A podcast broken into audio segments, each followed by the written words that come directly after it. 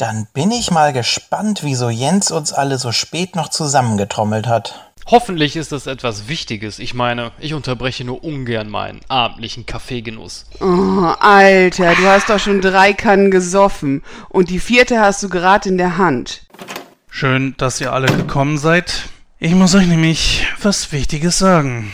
Dass du ohnmächtig wirst, wenn du dich bückst? Dass das Tippen auf der Fernbedienung für dich als Sport zählt? Dass du bei Titanic geweint hast? Nein, etwas Wichtiges, was nur bei Vollmond geschieht. Ähm, heute ist Vollmond. Oh, ich, ich weiß. Und oh, die Transformation fängt gerade an. Oh, du, du meine Güte, deine, deine Hände, sie, sie verwandeln sich in ein, ein, ein, ein Notizblock? Ja, jedes Mal bei Vollmond notiere ich zu einem, einem Terminplaner.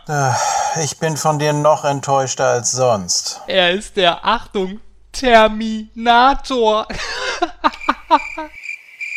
Ach, leckt mich doch, als ob Gordons Witze lustiger wären. Oh, wisst ihr was? Das Ganze langweilt mich. Ich gehe jetzt nackt ins Bett. Oho, ich verwandle mich gerade in einen geilen alten Sack.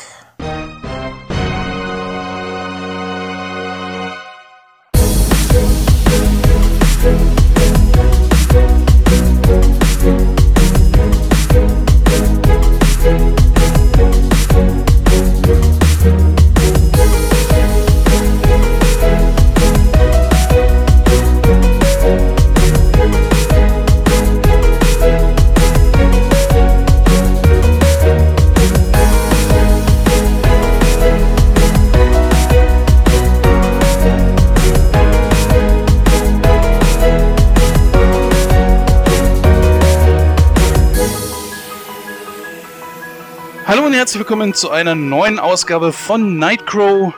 Ja, und das frisch eigentlich aus der Sommerpause. Ungewohnte Stimme natürlich zu Anfang, aber das hat natürlich auch einen Grund. Denn der Christoph ist heute leider verhindert. Er ist essentiell damit beschäftigt, über Google die Antwort zu bekommen, warum er das Viereck bei Tetris Nummer nicht drehen kann. Aber lassen wir ihn den Spaß. Vielleicht findet er es ja heraus. An dieser Stelle nochmal einen schönen Gruß an dich. Und äh, wir haben allerdings heute trotzdem ein Triumvirat zusammenbekommen. Denn wir haben äh, den guten Julian wieder eingeladen und er ist unserer Einladung gefolgt. Deswegen finde ich schön, dass er heute hier ist. Hallo Julian. Ja, hallo. Ich muss jetzt gerade noch ein bisschen schmunzeln. Ich glaube, das Viereck wird gedreht. man sieht es nur nicht. Ich weiß nicht, ob das so gut ist, dass du dich jetzt outest, dass du es wirklich probiert hast. aber wir haben es natürlich, glaube ich, alle. Zumindest macht es die Geräusche, die normalerweise beim Drehen äh, zu hören sind. Ja, vielen Dank, ja. dass ich wieder dabei sein kann. Es macht immer wieder Spaß. Heute denke ich auch.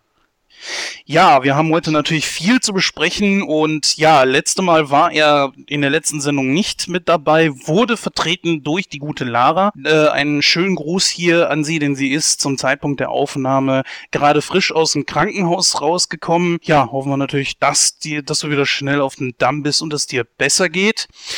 Ja, Gordon ist heute auch mal wieder mit dabei, der für Nightcrow so essentiell ist wie die 52 Zähne an einem Butterkeks. Ich würde einfach mal sagen, begrüßen wir nochmal. Hallo Gordon. Hallo, na? ja, 61. Ausgabe. Wir fangen wieder einen neuen Zehner an und das geht hier eigentlich schon Schlag auf Schlag.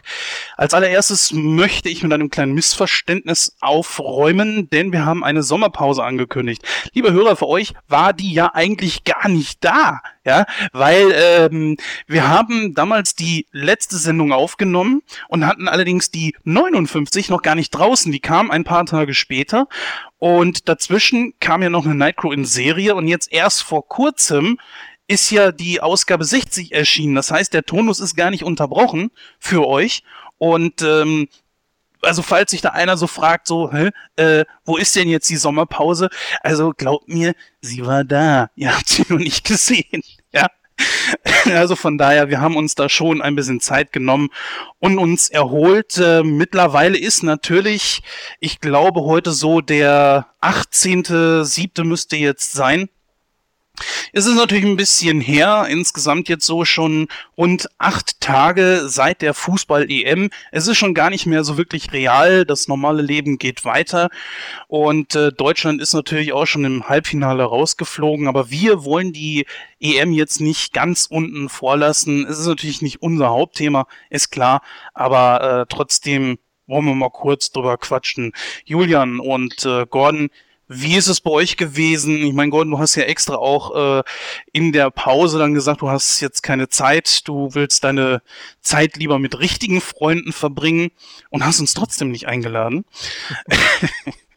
und äh, ja, wie, wie hast du denn die EM verbracht? Also hast du dir jedes Spiel angeguckt, nur die Deutschland-Spiele? Was hast du gemacht? Ja, ich habe sicherlich einige Spiele geguckt, also nicht jedes Spiel, äh, aber einige. Und äh, die Deutschland-Spiele natürlich auch, ähm, wo ich natürlich auch dann im, im Halbfinale einfach sagen musste, wenn man 30 Minuten lang in der Hälfte des Gegners spielt so und dann trotzdem kein Tor schießt, dann verdient man es halt auch nicht, in diesem Turnier weiterzukommen. äh, dafür verdient man es natürlich als Drittplatzierter in der Gruppenphase Europameister zu werden. Ne? Herzlichen Glückwunsch Portugal, ihr Schweinebumser. So, schön, schönen Dank an Michel Platini. Du hast es geschafft, Junge. Du hast wieder diese EM ad absurdum geführt, dass irgendjemand, der nur Nachrücker ist, so mehr oder minder dann doch noch den Titel holen kann. Ich fühlte mich stark an die EM 92 erinnert, als Dänemark als Nachrücker dann die, die EM gewonnen hat. Also das ist schon so eine Nummer, äh, da werden sich, glaube ich, jetzt einige noch ein bisschen, äh, ja, einige werden da noch ein bisschen zu denken geben. Fand ich auch ziemlich witzig, äh, wenn ihr das Finale eventuell gesehen habt ähm, nachdem Portugal dann gewonnen hatte, wurde ja Michel Platini dann nochmal auf der großen Leinwand eingeblendet und alle Franzosen haben ihn ausgepfiffen. fand ich richtig gut.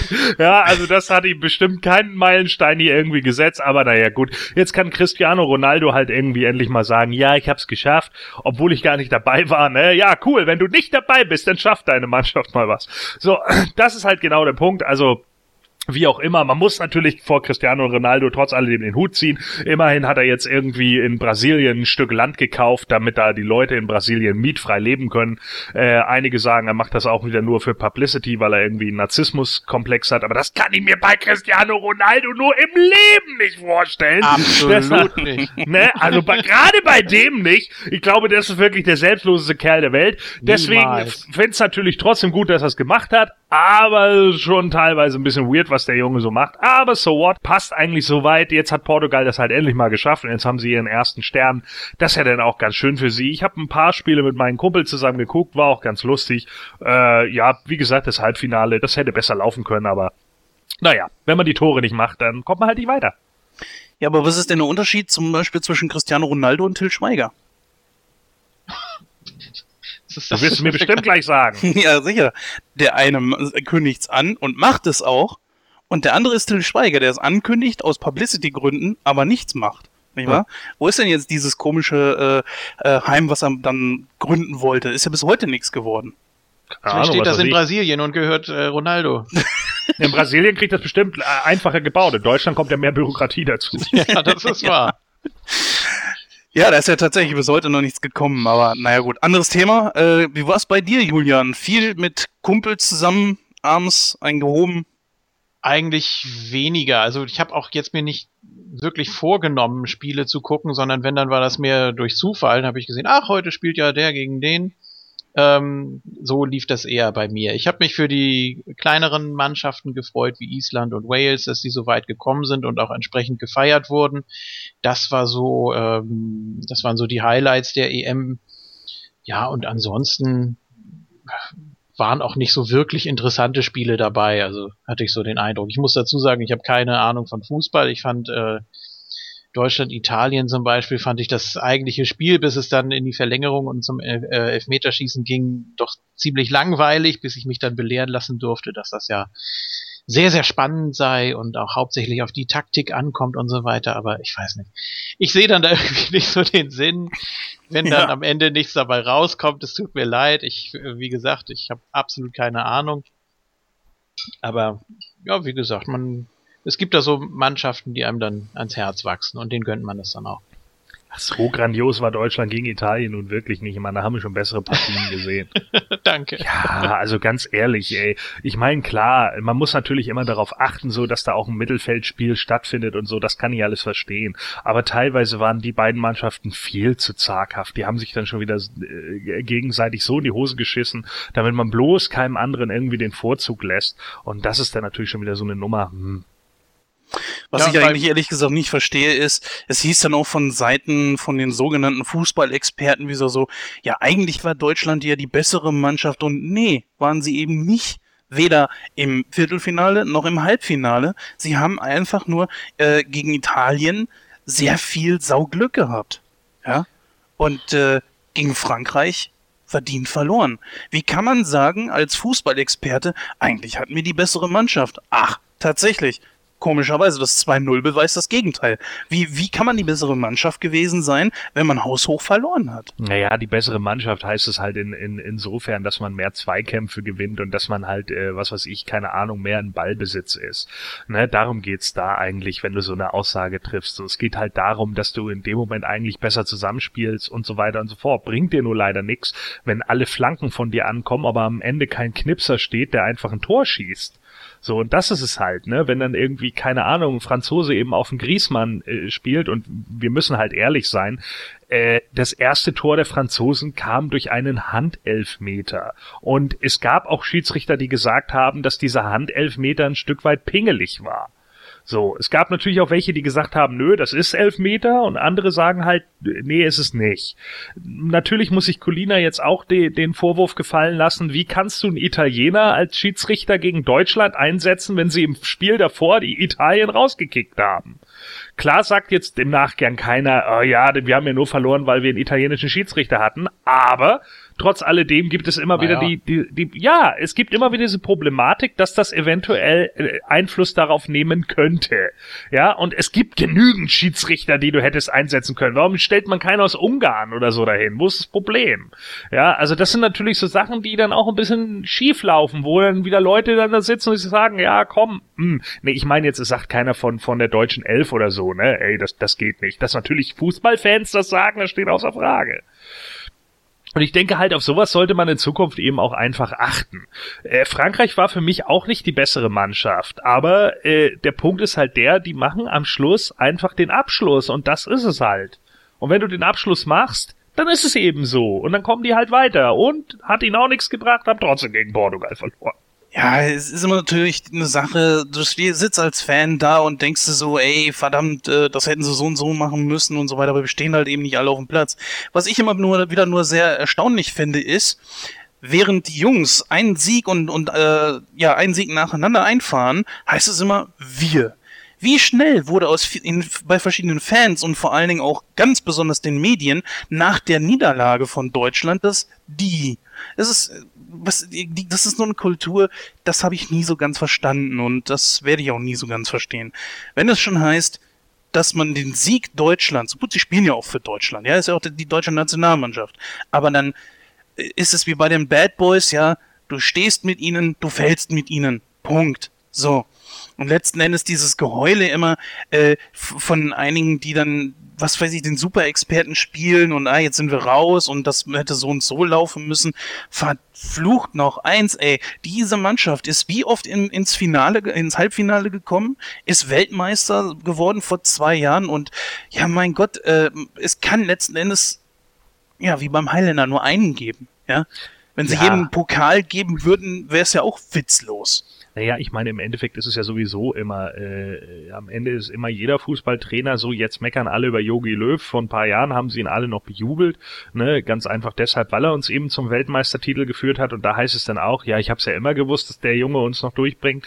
Klar, äh, natürlich kann man das so sehen und, und, und dann sagen irgendwie, ja, nö, das fand ich jetzt scheiße und das hätte ich besser gemacht und bla und das hätte man da machen sollen. Man hätte, hätte Götze nicht als Neuner auftreten lassen sollen. Klar, ka- kann ich auch nachvollziehen, hätte man vielleicht auch nicht machen sollen. Aber sorry Leute, im Konjunktiv lebt sich's nun mal schwer. Und Yogi wird sich da schon seine Gedanken gemacht haben, warum er was wie gemacht hat. Und wie gesagt, er hat uns eben auch zum Titel gebracht. Da werden jetzt natürlich auch einige sagen, ja, Dafür hätte es Jogi Löw nicht gebracht. Unsere Mannschaft war halt äh, gebraucht. Äh, unsere Mannschaft war halt so besonders gut. Dann hätte ich, dann kann ich aber auch als Gegenargument sagen, ja, wenn unsere Mannschaft so gut war, dann hätte es ja gar keinen Trainer gebraucht. Ne? Ja. Da, da brauchen wir keinen Trainer. Dann lassen wir das einfach mit dem Trainer. Die Jungs gehen einfach alle selber trainieren und fertig so. Das ist doch ja, Quatsch. Das kann ja sowieso neuerdings jeder in die Coaching-Zone, wie er lustig ist. Also ja. genau. So, und deswegen, also, äh, wie gesagt, ähm, ich denke halt, für Deutschland war halt auch das große Problem. Ich meine, dass wir dieses Wir-Gefühl und dann wieder das Die-Gefühl haben, das ist ja nichts Neues. Äh, nee. Bayern, Bayern München wird dann ein Lied von singen können mit seinen Erfolgsfans. Oh, Entschuldigung. So, und äh, da, da ist ja natürlich dann auch so genau, genau dieser Hintergrund, dass man dann einfach da sitzt und sich dann irgendwie sagt, jo, es macht mir halt Spaß, wenn wir gewinnen, aber negativ will ich da nicht mit in, involviert sein, weil, ja, ich habe schon so genug Negatives in meinem Leben oder wie auch immer.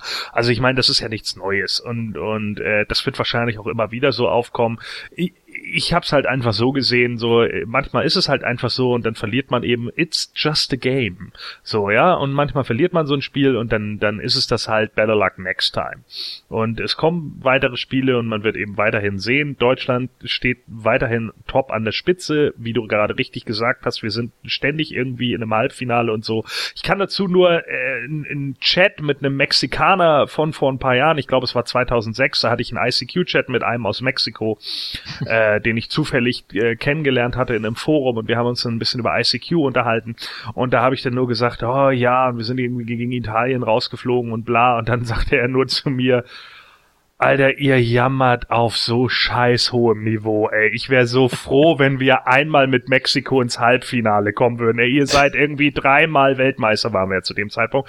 Dreimal Weltmeister, ihr seid irgendwie mehrfache Europameister und so. Ihr seid ständig irgendwo in einem Halbfinale vertreten, ey. Und ich freue mich hier in Arsch ab, wenn die mir mal ins Viertelfinale kommen. Halt einfach mal die Fresse.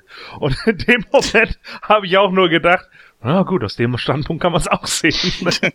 ich glaube aber, dass das daran liegt, es gibt ja viele, die sagen, ja, nee, also ich gucke nur Deutschland. Wenn Deutschland bei der EM spielt, ja, nee, die Vorrunde gucke ich auch nicht. Ich gucke nur Deutschland bei der EM und WM und so weiter. Ich ja. glaube, dass das so ein bisschen das Problem ist, dass man da einfach die äh, Niederlagen eher wahrnimmt oder ja. auf einem anderen Niveau wahrnimmt, als wenn du dir wirklich so die ganze Geschichte anguckst, der Mannschaft und so weiter, dich auch wirklich dafür interessierst ich glaube, dann äh, nimmt man es anders wahr und dann kann man es auch anders verkraften, denke ich, wenn man das Gesamtbild sieht. Aber wenn man wirklich nur so die ganzen Gelegenheitsgucker hat und ja, heute male ich mir mal eine Deutschlandflagge ins Gesicht, weil das cool ist, weil das alle machen, ähm, ja. dann, dann ist das natürlich nichts. Und dann hängen die Mundwinkel natürlich unglaublich tief.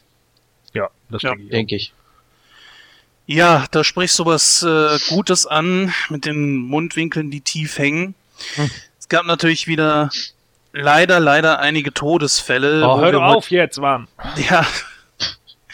Es ist leider so und ich finde, wenn es schon jemand verdient hat, dass wir heute darüber sprechen, dann die Person, die die Susi gleich auch ankündigen wird. Susi wird uns gleich nochmal so ein bisschen erzählen, was denn heute Programm ist und das ist ein bisschen üppiger heute. Und äh, trotzdem, wo der Julian gerade da ist ähm, und natürlich auch Gordon, äh, für die Zuhörer, die natürlich auch von Moon Talk hier immer mal wieder reinhören, die Quizliga ja. geht jetzt ins Finale. Herzlichen Glückwunsch, Julian. Du hast es, glaube ich, vor ein paar Tagen erst geschafft. Ja, richtig. Hast den äh, guten Isco vom Platz gefegt? Ja, das war nicht so leicht. Ähm, wobei ich sagen muss, ich habe auch im Viertelfinale mit äh, The Game Oli habe ich äh, ziemliche Probleme gehabt. Und dann habe ich den Sieg mit einem lachenden und einem weinenden Auge vernommen, denn wir wissen ja alle, gegen wen ich im Finale ran muss. You're absolutely right, brother. Wart's ab. Wir werden natürlich über ihn nicht sprechen. Also dein Gegner, äh, das gehalten, halt man natürlich geheim, ne, Gordon? Ich habe nur gehört, das ist so ein super Typ. Ja. Und ganz sympathischen stimmt. eigentlich. Da hast du was Richtiges gehört. Ein wandelndes Lexikon, aber wart's ab. Genau. Kann man denn schon ungefähr sagen, wann man euch beide gegeneinander hören wird? Das wird jetzt innerhalb der nächsten Wochen äh, erstmal angekündigt und dann wird's rauskommen, ja. Jetzt mal so eine Frage an mich. Ich meine, ich bin ja auch Moontalk-Hörer. Wenn ich gerne bei sowas mitmachen würde, kann man sich da bewerben oder werden die Leute ausgelost? Wir haben das äh, so gemacht, wir haben es angekündigt in den Ausgaben und auch auf dem Cyborg auf moonsoul.de Äh, man kann sich bewerben, man schickt einfach einen bis zu dreiminütigen Soundclip, in dem man sich so ein bisschen vorstellt, an quiz.moontalk.net. Äh, ja, also im Moment ist natürlich dahingehend Sendepause, aber direkt nach dem Ende der Staffel wird es dann wieder losgehen, wenn wir dann natürlich auch nochmal groß und breit ankündigen und promoten. Ja, und je nachdem, wie das Ganze dann ausgeht, äh, sollte der Gordon sich durchsetzen im Finale, dann bekommt er einen 50 Euro Gutschein von fanfiva.de vom Fanshop Finsterwalde. Also F-I-W-A geschrieben. Die äh, ehemalige oder jetzt wieder Wrestling Shop Zone und die haben wirklich ein sehr, sehr umfangreiches Angebot an äh, nicht nur Wrestling-Artikeln, sondern überhaupt US Sports und alle möglichen anderen Geschichten, die sie abdecken. Also wirklich großes Sortiment. Ja, sollte ich mich durchsetzen, geht dann, und jetzt äh, alle hinhören, die sich für die nächste Staffel bewerben wollen, geht es dann für den Hörer in dem Fall um 100 Euro. Da wird also der Jackpot wachsen. Gut, der Gordon will das natürlich verhindern, aber ich fände das ganz schön und ich werde auch alles daran setzen, dass der Jackpot in die Höhe geht. Und dann werden wir mal sehen, wie das ausgeht. Also theoretisch könnte ich mich dann aber beim nächsten Mal auch wieder mitbewerben, ne? Kannst auch wieder dich bewerben, ja. Also man sollte ein Quiz selber ausrichten. Hab ich Äh, ja es werden. Bitte? Habe ich ja schon. Ja, so- solltest du dann nochmal, denn. Ja, ja, das äh, ist okay.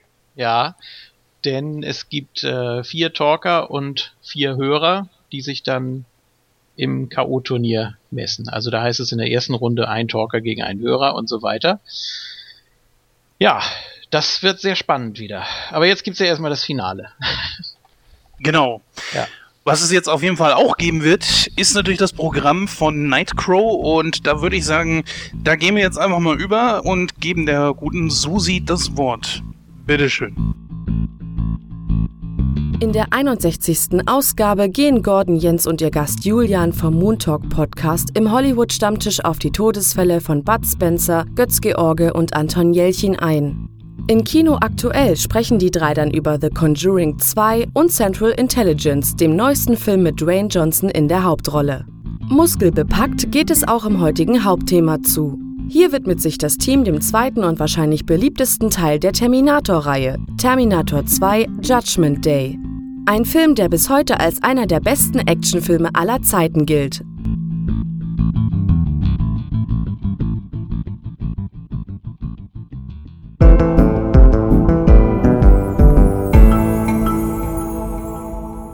Ja, liebe Hörer, damit beginnen wir dann unsere heutige Sendung. Ist ein Hollywood-Stammtisch, der mal wieder zum Nachdenken anregt, denn äh, es sind mal wieder ein paar Leute gestorben aus, äh, ich sag mal, unserer Kindheit beziehungsweise Gegenwart, die unsere Kindheit maßgeblich geprägt haben. Äh, es geht hierbei um Bud Spencer und Götz George. Und äh, ja, die Gegenwart wird so ein bisschen geprägt durch Anton Jelchin, der ein Franchise, was schon fast tot geglaubt war, so ein bisschen auch wieder mit angekurbelt hat, weil er da eine Hauptrolle mit übernommen hatte. Und äh, ich würde mal sagen, wir gehen jetzt mal einzeln so ein bisschen auf die Leute ein, wer sie gewesen sind, äh, was überhaupt passiert ist und äh, was unsere persönlichen Eindrücke davon sind. Ich würde einfach vorschlagen, wir starten nochmal mit Bud Spencer. Ich habe ein bisschen äh, auf ähm, Facebook schon gesehen, Bud Spencer, äh, Julian, das hat dich auch nicht gerade kalt gelassen, ne? Äh, auf jeden Fall ein sympathischer Typ. Hat man auch bis zuletzt ja gesehen in diversen Interviews, hat sich ja auch äh, wacker gehalten. Ich muss allerdings sagen, auch wenn es komplett meine Generation ist, ich bin jetzt 36, sind die Filme, als ich Kind war, komplett an mir vorbeigegangen. Also ich muss da noch einiges nachholen. Äh, ich habe jetzt ein paar gesehen jetzt als Erwachsener. Ich kann mir vorstellen, dass es als Kind nochmal anders wirkt oder dass man es dann anders auch übernimmt. Ähm, ja, es ist sehr schade. Jetzt natürlich äh, mit 86 ist er, glaube ich, geworden, äh, schon ein stolzes Alter. Und äh, das war ja wohl auch alles sehr, sehr ja, friedlich und harmonisch, was man so gehört hat von der Familie. Ähm, sein letztes Wort soll Danke gewesen sein, von daher ist das ja kann man kann man schon ganz gut mit, mit umgehen, denke ich. Auch als, auch als Fan vielleicht. Auch wenn sicher viele sehr traurig sind, nachdem was ich mitbekommen habe, natürlich. Ja, bevor ich jetzt den Gordon frage, gehen wir mal kurz ein bisschen auf Bud Spencer ein. Sein bürgerlicher Name ist natürlich Carlo Pedersoli. Die meisten werden jetzt sagen, das brauchst du uns alles gar nicht erzählen, denn äh, die Fans wissen natürlich, wer dieser Mann ist. Trotzdem möchte ich es nicht unerwähnt lassen. Äh, dieser Mann ist ein mehrfacher Schwimmchampion gewesen äh, in Italien. Ich glaube, ist auch einer der ersten gewesen oder sogar der erste, äh, der als Italiener die 100 Meter in unter eine Minute geschafft hat. Und äh, das, obwohl er ziemlich geraucht hat wie ein Schlot, war er ein wirklich guter Sportler damals, was man auch so in durch die Fülle in seinen späteren Filmen, glaube ich, gar nicht mehr so äh, wahrnehmen würde oder glauben würde, wenn man es dann hört. Nee, aber es war tatsächlich so. Irgendwann hat er mal eine Statistenrolle übernommen und kam damit so äh, in die Filmbranche rein, das aufgrund seiner Größe und Statur natürlich. Und äh, kam dann auch irgendwann mit einem Schauspieler zusammen, der so leicht, ganz leicht seine filmischen Weg begleitet hat. Wir kennen ihn natürlich alle als Terence Hill. Die Rede ist natürlich von Mario Girotti. Beide hießen damals in ihrer Anfangszeit, äh, ja, sie traten in den Filmen auf unter ihren äh, wahren Namen. Das hatte sich allerdings dann irgendwann geändert, weil damals war es wohl irgendwie auch in oder man hatte geglaubt, man braucht irgendwie so amerikanisierte Namen. Naja, und dann hat sich Terence Hill natürlich zu Terence Hill äh, benannt und Carlo Peter hat sich überlegt, so, naja, was könnte man machen.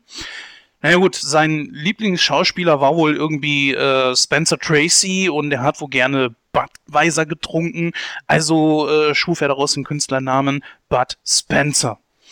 Gut, dieser Mann hat, glaube ich, an die 17 Filme zusammen mit Terence Hill gedreht. Mehrere Einzelfilme, darunter, ich glaube, seine größte, sein größtes Schaffen als äh, Solo-Schauspieler äh, sind die äh, Plattfußfilme, die natürlich auch aus seiner eigenen Feder stammen. Nebst so auch, glaube ich, das ein oder andere Lied davon. Dieser Mann ist ein wahres Multitalent an äh, Talenten gewesen. Ja, ähm, er war Pilot, er war Schwimmer, er war, ach, was weiß ich alles, Schauspieler und, und, und, und, und. Äh, Modedesigner ist er mittlerweile dann auch schon gewesen. Er war Komponist, äh, er war Drehbuchautor, äh, ja und so weiter und so fort. Also Kochbücher also da, hat er geschrieben, ne? Auch noch. ja, auch. Also bis, bis zuletzt auch sehr aktiv. Also ich habe ihn ja auch so in den Interviews gesehen und äh, meistens war das so, er, er saß dann da meistens irgendwie äh, entweder zu Hause oder im Studio, hat was erzählt und er wirkt aber immer sehr glücklich und auch so die letzten Jahre und das ist natürlich was sehr Schönes. Das stimmt, ja. Ja, leider ist er dann nach insgesamt 86 Lebjahren dann am 27. Juni 2016 verstorben. Und Julian hat es schon richtig gesagt, im Kreise seiner Familie. Und das letzte Wort soll wirklich Danke gewesen sein. Es klingt auch tatsächlich wie der Abschluss, wie ein schöner Abschluss eines äh, Filmes. Ja, vorhin bin ich jetzt so ein bisschen den äh, guten Gordon übergangen. Gordon, Bud Spencer, was bedeutet er für dich, beziehungsweise was hast du gedacht, als du von dem Tod von Carlo Pedersoli gehört hast? Naja, äh, da ist wieder ein Stück Kindheit gestorben, ne? Das muss man halt ganz einfach so sehen. Also ich weiß äh, zum Beispiel noch, dass damals gab es ja immer diese äh, ZDF, den ZDF-Wunschfilm und ich weiß zum Beispiel, dass ich damals mit meinem Cousin zusammen äh, da mehrfach hintereinander angerufen habe, damit dann irgendwie zwei Himmelhunde auf dem Weg zur Hölle laufen sollte oder Krokodil und sein Nilpferd. Und witzigerweise hat das immer geklappt. Ne? Vielleicht waren wir die einzigen, die da jemals angerufen haben. so, aber auf jeden Fall hat es irgendwie immer geklappt, dass dann auch diese Filme kamen und das war eigentlich auch ziemlich cool. Ähm, ich hatte natürlich auch einige von den Filmen irgendwie auf, äh, auf VHS, äh, allen voran äh, die linke und die rechte Hand des Teufels der für mich einfach ein absoluter äh, äh, Kultklassiker ist, so den ich äh, teilweise komplett mitsprechen kann. Äh, ich, es war sogar mal eine Zeit lang so weit, dass ein Kumpel von mir und ich uns bei Wetten das anmelden wollten, dass dann wirklich nur Szenen aus dem Film äh, gezeigt werden und wir müssen die nächsten zwei Dialoge weitersprechen. Das haben wir eine Zeit lang wirklich so gut drauf gehabt, dass das tatsächlich auch geklappt hat. Also wir haben das wirklich mal getestet irgendwie und äh, haben es dann im Endeffekt doch nicht gemacht. Ich Ich weiß eigentlich gar nicht warum. Hätte sich eigentlich, glaube ich, ganz gut angeboten, weil er ja, glaube ich, 1995 nochmal bei Wetten das war. Da wäre das natürlich die perfekte Wette dafür gewesen. Aber nun gut, im Endeffekt hat sich das irgendwie nicht mehr so durchgesetzt. Ja, aber Spencer und Terence Hill für mich natürlich ein absolutes Kultduo, für mich auch die Inkarnation des Buddy-Movies, äh, hat ja, für mich, wie gesagt, eben einen unglaublich großen Teil meiner Kindheit ausgemacht, hat immer so diesen äh, lustigen Faktor gehabt, irgendwie Freunde, die sich gegenseitig die ganze Zeit auf die Schippe nehmen, aber eben über dieser Sache stehen, ja, und mit die geilsten Sprüche, äh, die bis heute, selbst ob, ob schon sie in den 70ern geschrieben wurden, immer noch zeitlos sind, ja. Also das sind so Sachen, äh, da sind halt so Sachen dabei, die, die ich, glaube ich, bis zu meinem Tod behalten werde. Ne? Deswegen, äh, was weiß ich, keine Ahnung, ich bin taub wie ein Autoreifen oder äh, nur, nur solche Sachen alleine, ja. Es ist einfach nur, ist einfach nur gut. Und ähm, das war natürlich schon ein Schocker, als ich dann, ich meine, klar, jeder hat irgendwie damit gerechnet, er war eben 86 Jahre alt und jeder wusste das. In den letzten vier Jahren sind ja diverse Hoaxes auch durch, durchs Internet gegeistert, dass Bud Spencer gestorben sei. Und erst dieses Jahr war ja einer, ich glaube irgendwie im Mai oder so, also relativ kurzfristig vor der Sache und da haben dann einige, als dann die äh, wahre Nachricht verkündet wurde, haben dann einige noch gedacht, ja, ja, wieder der Hoax vom Mai, der nochmal ausgegraben wurde. Nee, diesmal stimmt es dann wirklich. Und das war natürlich dann schon ziemlich ätzend. Also, ich muss halt einfach sagen, dass momentan einfach viele Ikonen wegsterben und Bud Spencer gehört für mich halt einfach äh, absolut dazu und scheint ja auch in Deutschland genauso wie in Italien halt ein Volkstrauertag gewesen zu sein.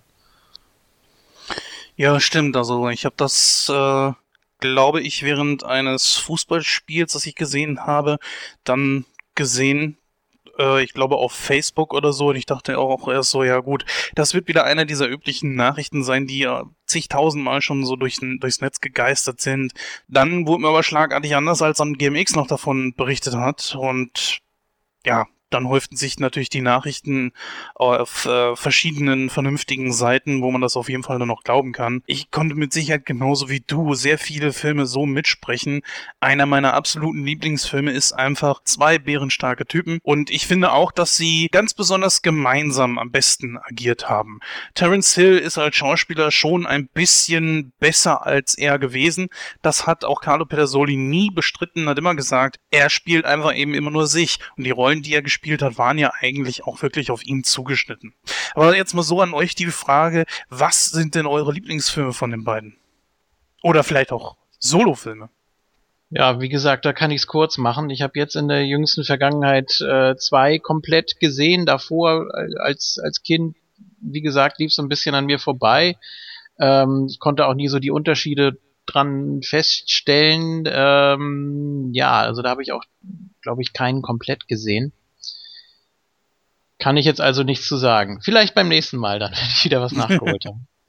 Ja, müssen wir, glaube ich, mal so einen Film oder so von denen besprechen. Wir haben ja erst, glaube ich, ein oder zwei von deren Filme gemacht und äh, ja, können wir mal gucken. Gordon, was ist dein Lieblingsfilm von den beiden? Ja, wie gesagt, also äh, die linke und die rechte Hand des Teufels hat es mir einfach besonders angetan. Das war, glaube ich, auch ihr erfolgreichster Film von allen. Ähm, und das in meinen Augen auch einfach zurecht. Das stimmt halt einfach irgendwie alles. Da sind so ein paar Passagen drin, die vielleicht ein bisschen ernster sind und nicht so arg von Sprüchen gespickt, aber äh, die dann trotz alledem hinterher immer wieder diesen Humor haben, ja. Und äh, da sind halt auch so geile Nebencharaktere mit dabei, die einfach Spaß machen, so Frankie und Timmy oder auch Mescal und seine Halsabschneider, ja. Das sind halt alles so äh, Punkte, den Major, die finde ich halt einfach gut. Der Major ist halt auch ein guter Antagonist und äh, da, da kann man halt einfach gut mit, mit, also ich finde einfach, der, der Film ist sehr rund. Das fehlt mir bei ein, zwei anderen Filmen, die nicht so ganz hundertprozentig rund sind, aber dafür sind dann da die Sprüche halt ein bisschen äh, patenter, ne? Ähm, zwei bärenstarke Typen zum Beispiel ist halt diese, diese Verarsche auf das Agentengenre halt am Ende so ein bisschen mit, mit der Sache um K1 so ein bisschen ad absurdum getrieben, was ich glaube, da wäre ein bisschen weniger mehr gewesen, aber dafür sind da halt andere gute Sprüche dann dabei, ne? Hast du schon mal geübt, dein Truck im Gips-Korsett zu fahren? Also das sind natürlich schon so Sachen, die dann einfach funktionieren. Und ähm, Zwei bärenstarke Typen ist auch einer meiner Favorites, aber ich glaube auf Platz eins äh, liegt auf jeden Fall Linke und die rechte Hand des Teufels. Bei bärenstarke Typen, wir wollen jetzt keine Filmrezension machen, aber wo wir das gerade ansprechen, ist mir immer eins im Gedächtnis geblieben. Wo sind eigentlich der wirkliche Steinberg und Mason gewesen? Das ist ja völlig unter den Tisch gefallen. Ja, aber darum ging's ja auch nicht. Ja, lass die verrecken, die beiden. Egal.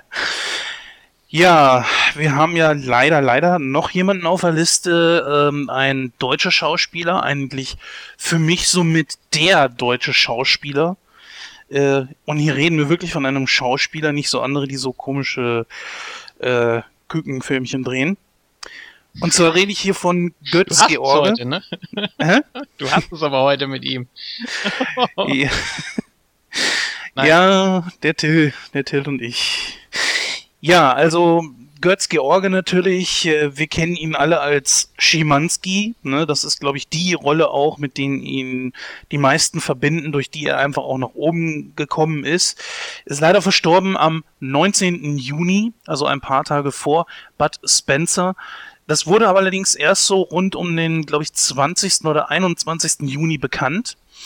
Und äh, das wurde dann noch schon ein bisschen äh, totgeschwiegen von Seiten der Familie. Ich glaube, er wollte das auch so, ne? Oder hast du da was anderes gehört, Gordon? Äh, ja, ich meine, das wurde ruhig. Ja, ich glaube, das war so, aber ich bin mir nicht hundertprozentig sicher. Gibt ja auch noch wirklich andere große Filme von ihm. Äh, zum Beispiel, sagen wir mal, ähm, Stonk oder Der Todmacher. Ich glaube, mit einer seiner besten Filme überhaupt. Ich persönlich habe ihn jetzt nicht in so vielen anderen Filmen gesehen. Natürlich Schimanski rauf und runter. Da kam ja auch in Deutschland niemand dran vorbei. Was mir allerdings außerhalb seiner Filme doch sehr in Erinnerung geblieben ist, dass äh, dieser Auftritt bei Wetten das, oder kann man besser gesagt sagen, seine zwei Auftritte bei Wetten Ja. das. Und Julian ist ja gerade schon so ein bisschen am Schmunzeln, dann kann er das gerne auch mal erzählen, was da passiert ist. Ich habe beide Auftritte äh, sogar fast live oder fast live mitbekommen, entweder an dem Abend oder am, am nächsten Tag dann. Also nicht aus dem Zusammenhang gerissen bei YouTube, sondern wirklich so äh, ja im Zusammenhang der gesamten Show und ich dachte, das kann doch nicht wahr sein. Was was machen die denn da? Ist das äh, ich habe damals überhaupt nicht dran gedacht, dass das auch irgendwie so ein so ein Werbegag sein könnte oder so. Aber der hat sich ja richtig gefetzt mit dem Gottschalk und der hat aber auch nicht zurückgesteckt. Der hat sich seine Sendung da nicht wegnehmen lassen. Ähm, und dann gab es ja ein paar Jahre später das Wiedersehen Ja. und dann ging es ja wieder los. Ne? Und äh, dann waren ja auch die jeweiligen Filmpartnerinnen mit eingebunden. Ich weiß jetzt gar nicht. Das erste Mal war es äh, Äh, da war Für- irgendeine Blondine, ne?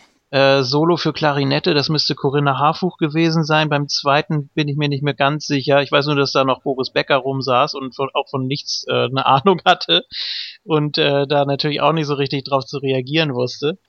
Ähm, und dann hat er, hat, hat Gottschalk ja äh, es so verkauft, dass es gespielt war und dass es diesen Streit auch nie gegeben hätte. Und äh, ja, ob das jetzt äh, eine clevere Eingebung war von ihm, dass er das äh, runterspielen konnte, damit das da nicht weiter eskaliert, ähm, oder ob das jetzt, ob das, ob das jetzt ein Gag war, eben wirklich, dass sie das einstudiert haben, oder dass sie äh, den ersten Besuch von Götz George nochmal persifliert haben irgendwie. Das ist bis heute, glaube ich, nicht geklärt. Da hat sich auch keiner äh, nochmal dazu geäußert, soweit ich weiß. Ich persönlich konnte es auch irgendwie nicht auseinanderhalten. Klar, Gottschalk hat dann hinterher gesagt, ja, ich bin ein Schauspieler, ne? Ja. Natürlich haben wir das hier alles einstudiert und das, was mich dann so ein bisschen hat auch wieder zweifeln lassen, war dieses merkwürdige Lächeln von George. Es wirkte sehr äh, so nach dem Motto so, ja, laber du mal, ne? Und deswegen war ich mir da nie so hundertprozentig sicher. Also als Mensch äh, soll er ja schon ein bisschen schwieriger gewesen sein. Und äh, ich weiß gar nicht, er hat sich auch für irgendwelche Sachen eingesetzt. Ähm, ich ich habe das nicht so hundertprozentig verfolgt, muss ich ehrlich gestehen. Das, was mir wirklich einfach in Erinnerung geblieben ist, ist Tatort. Hat davon euch jemals überhaupt einer Schimanski gesehen? Ich meine, ich würde sowas jetzt nicht wirklich fragen, denn keiner kam um Schimanski rum. Aber wenn Julian schon nicht mal einen Bud Spencer und Terence Hill Film gesehen hat, dann halte Ja. ich eigentlich auch alles für möglich. Ja, du hast leider recht. Also äh, dafür habe ich im echt? dafür habe ich, dafür habe ich Stonk im Kino gesehen. Das kann auch nicht jeder von sich behaupten. Ja, Damals. warum auch nicht. Ja. Naja, gut, also Wie ist denn bei dir, Gordon? Ähm, Wo bist du denn da so zum ersten Mal mit Götz George in Berührung gekommen? Auch Schimanski? Ja, also ähm, darüber auch vor allen Dingen, weil äh, ich glaube, das ging ja auch damals immer noch mal wieder durch die Medien, dass äh, erstmal damals war ja, glaube ich, schon der, der, ich glaube, der erste Aufschrei war das noch vor unserer Geburt, dass er Scheiße sagt in einem Tatort oder sowas. Ich meine, Mhm. heu- heutzutage interessiert das keine Sau mehr, ne? äh, da, aber aber äh, da, ist, da ist Scheiße ja schon eine nette Begrüßung, aber damals war das natürlich ein Riesenaufriss und ich glaube, dadurch ist dieser Charakter Schimanski halt auch so bekannt geworden und ähm, ich glaube, wenn mich nicht alles täuscht, war das nicht auch so, dass bei Klaus Lage Faust auf Faust oder so Gab es da nicht ein Schimanski-Video zu? Äh, ja, das könnte sein. Also ich bin, Oh, Mann, das ist so lange her. ich bin mir eigentlich fast sicher, dass ich damals irgendwie Formel 1 gesehen habe und da war irgendein Musikvideo und ich glaube, es war Faust auf Faust von Klaus Lage und da wurden Doch, halt, stimmt, ja, du da- hast recht. Da wurden, glaube ich, Szenen aus, aus Tatort dann auch gezeigt. Ähm, und da, das war das erste Mal, dass ich ihn überhaupt irgendwie wahrgenommen habe. Da war ich ja auch noch echt jung. Aber früher, äh, keine Ahnung, habe ich dann mal so ein bisschen was irgendwie vom Tatort oder so mitgesehen, habe das aber als Kind dann natürlich auch gar nicht so wahrgenommen. Das kam erst später. Ich habe auch später dann, äh, die Tatorte wurden ja alle x-mal wiederholt, auch auf Dreisat und so. Da habe ich mir dann mal ein, zwei angeguckt. Waren sicherlich auch ein paar ganz gute dabei. Ähm, ansonsten äh, habe ich Götz George dann in meiner Pubertät nochmal in diesem, war das ein Sat 1 Film? Ich glaube, der hieß Das Schwein. Äh, Da habe ich ihn besonders nochmal wahrgenommen. Dann natürlich Stonk, klar, das sind dann auch so Sachen gewesen, die natürlich groß gehypt wurden und so. Und dann hatte ich ihn vor einigen Jahren nochmal, der, das war ein relativ aktueller Film, den fand ich aber sehr gut. Ich weiß leider nicht mehr, wie der hieß. Äh, da spielt er irgendwie ein äh, ja, einen alternden Lehrer oder so, der irgendwo in, in so einem sozialen Brennpunkt in Berlin oder in Hamburg oder so wohnt. War der nicht Alkoholiker? Weiß ich jetzt nicht genau, kann sein, aber auf jeden Fall bringt er dann da irgendwie einer Türkin äh, Lesen bei und kriegt aber Stress mit Russen in seinem Viertel. Und da wird halt so ein bisschen so dieses, diese Problematik des, der Ghettoisierung halt äh, ja deutlich gemacht, so dass dann, dass es dann einige gibt, mit denen man gut klarkommt und andere, die dann halt irgendwie sagen, ja, verpiss dich aus unserem Viertel und er sagt, hey, ich lebe länger in dem Viertel als ihr, ihr Schweinebumser. So, und dann geht das halt die ganze Zeit irgendwie, ja. So, so geht das halt die ganze Zeit hin und her. Das war eigentlich ein ganz gutes, äh, war eigentlich ein, ge- eine ge- ganz gute Thematik. Danach kam, glaube ich, noch hart aber fair. Ja, und da wurde dann die Thematik auch nochmal durchgegangen. Und da ist man dann natürlich wieder gar nicht auf die Thematik eingegangen, sondern wieder nur auf den üblichen alten 0815 Sermon von wegen ist Deutschland eigentlich immer noch rechts. Langweilig. Und äh, ja, tut mir leid, ich kann es nicht mehr hören. Ja, ich Äh, auch nicht. Und äh, das sind natürlich dann alles so Punkte, ähm, die ich eigentlich ganz gut in Szene gesetzt fand. Und da fand ich ihn eigentlich auch gut. Was diese Wetten-Das-Thematik angeht, ich kann mir schon vorstellen, dass George vielleicht auch gar nicht so gut mit Gottschalk klarkam. Warum auch? Also Mhm. äh, es kann immer mal passieren, dass man mit Leuten nicht so geil klarkommt. Und dann kommt es halt drauf an, wie professionell gibt man sich da. Hat man dann Bock da drauf oder eben nicht? Und ich hatte ein bisschen das Gefühl, dass er manchmal tatsächlich einfach keinen Bock hatte. Ja, er hat Das ihn ja auch ganz auch. schön angegangen, ne? Also die haben sich da gegenseitig schon ganz gut äh, gegeben. Also Ja, äh, ja, das also das ging aber größtenteils dann von Götz George aus, muss man sagen, dass er Gottschalk eben als billig äh, bezeichnet hat und als ja, dass der irgendwie seit so und so vielen Jahren nur auf der Couch rumsitzt und äh, da seinen Kram macht und also das war schon nicht ohne. Also wenn es Ja, echt ja, gewesen weiß. ist, dann Ich, ich weiß, ich weiß ja auch noch, welche Grimassen Gottschalk dann gezogen hat, wo er dann irgendwie meinte, ja, du mach Mhm. weiter mit deiner Show oder so. Und Gottschalk hat dann die Grimasse gezogen und das Publikum hat George dann ja auch klar ausgebuht. Ne? Ja, Ist ja nun nicht ja. so, also Instant Heal, würde ich mal sagen. Ne? da hat es schon gut rübergebracht, die Nummer. So ist ja nicht. ne? Aber auch so eine Werbung ist natürlich gute Werbung, muss man den beiden dann auch zugute halten. Ähm, ich denke schon, dass das einige ins Kino gelockt hat. Übrigens der zweite Film, als sie dann äh, nochmal da waren, beziehungsweise Götz-George dann mit Christiane Hörbiger, da ging es um Alpenglühen. Es gab, glaube ich, auch mal einen Fernsehsender, der so hieß, aber habe ich nur mal von gehört.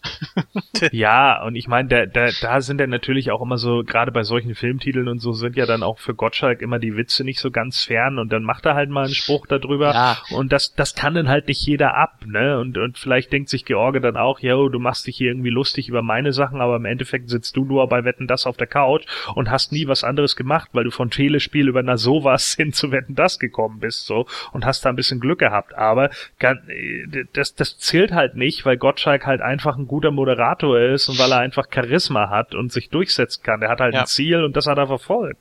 Fertig so, ne? Und klar kann man ihm dann vorwerfen, jo, in anderen Bereichen bist du halt abgekackt. Aber das lag vielleicht auch einfach daran, dass er nicht so hundertprozentig hinter dem Konzept stand. Klar kann man ihm dann auch Faulheit vorwerfen und sagen, jo, du machst es einmal pro Monat so und kriegst dafür echt eine Menge Geld vom ZDF. Ja, aber wenn's jeder guckt, Ja, ja, natürlich, Naja, klar. so einfach konnte man das nicht abtun. Also Gottschalk hat weitaus mehr gemacht als nur Wetten, das besonders auch in der Zeit. Der hat auch viel Radio und so weiter gemacht und äh, etliche Projekte hintenrum. Und naja, ganz ehrlich, äh, es gibt auch schon Filme von Thomas Gottschalk und Mike Krüger, ja, wo die auch ein bisschen erfolgreicher waren als so manches, was George da gemacht hat.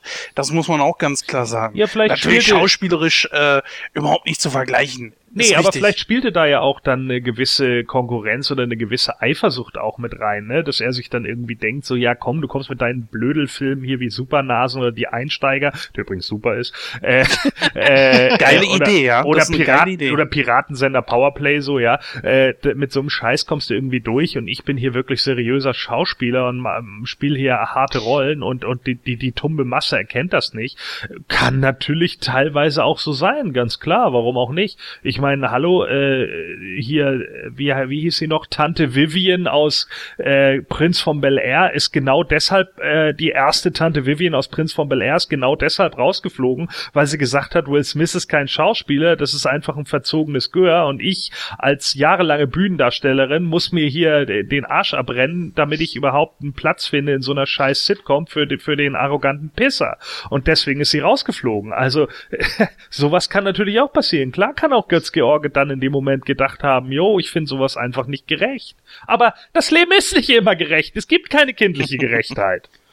Ich glaube sogar, dass äh, die erste Begegnung, die ich zwischen den beiden kenne, die ist noch weit in den 80ern und zwar bei Na sowas. Da ist nämlich äh, George auch schon aufgetreten und da hat man das auch schon leicht gemerkt, bin ich der Meinung.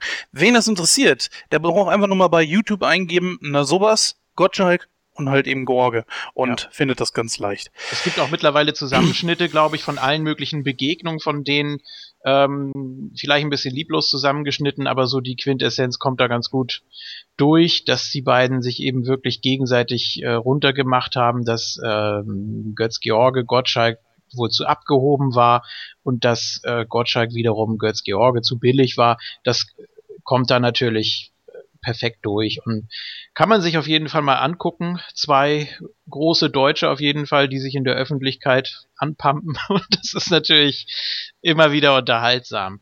Also man kann von, von Götz George halten, was man will. Er war nun mal ein sehr großer Name und war auch sehr gut in dem, was er gemacht hat. Ähm, und Gottschalk hat ihn ja auch darauf angesprochen. Also 96 Prozent aller Deutschen kennen ihn. Da hat man natürlich auch eine gewisse ja, Vorbildfunktion oder ist äh, ein Aushängeschild auch für Deutschland, auch im Ausland, was die äh, Schauspielerriege besonders damals angeht.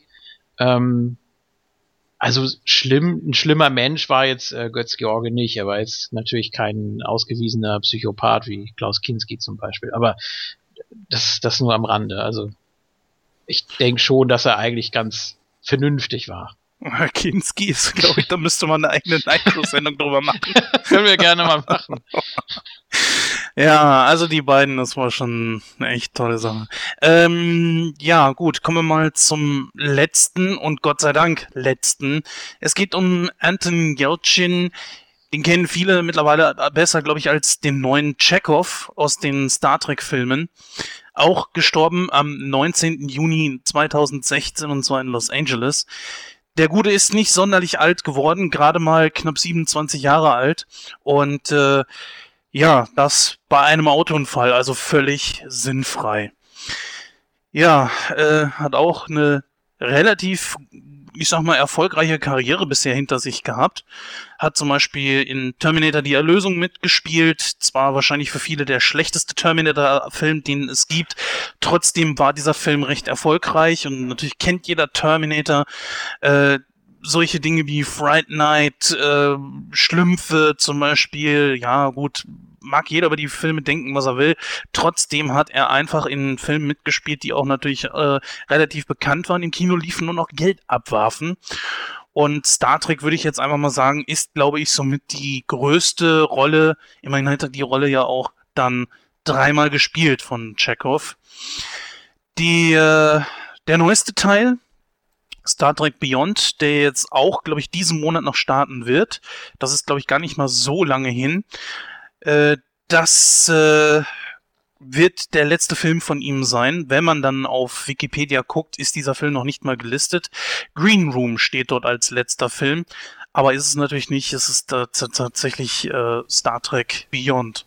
Kennt ihr ihn noch von irgendwelchen anderen Filmen außer Star Trek oder kennt ihr Anthony Yelchin überhaupt nicht?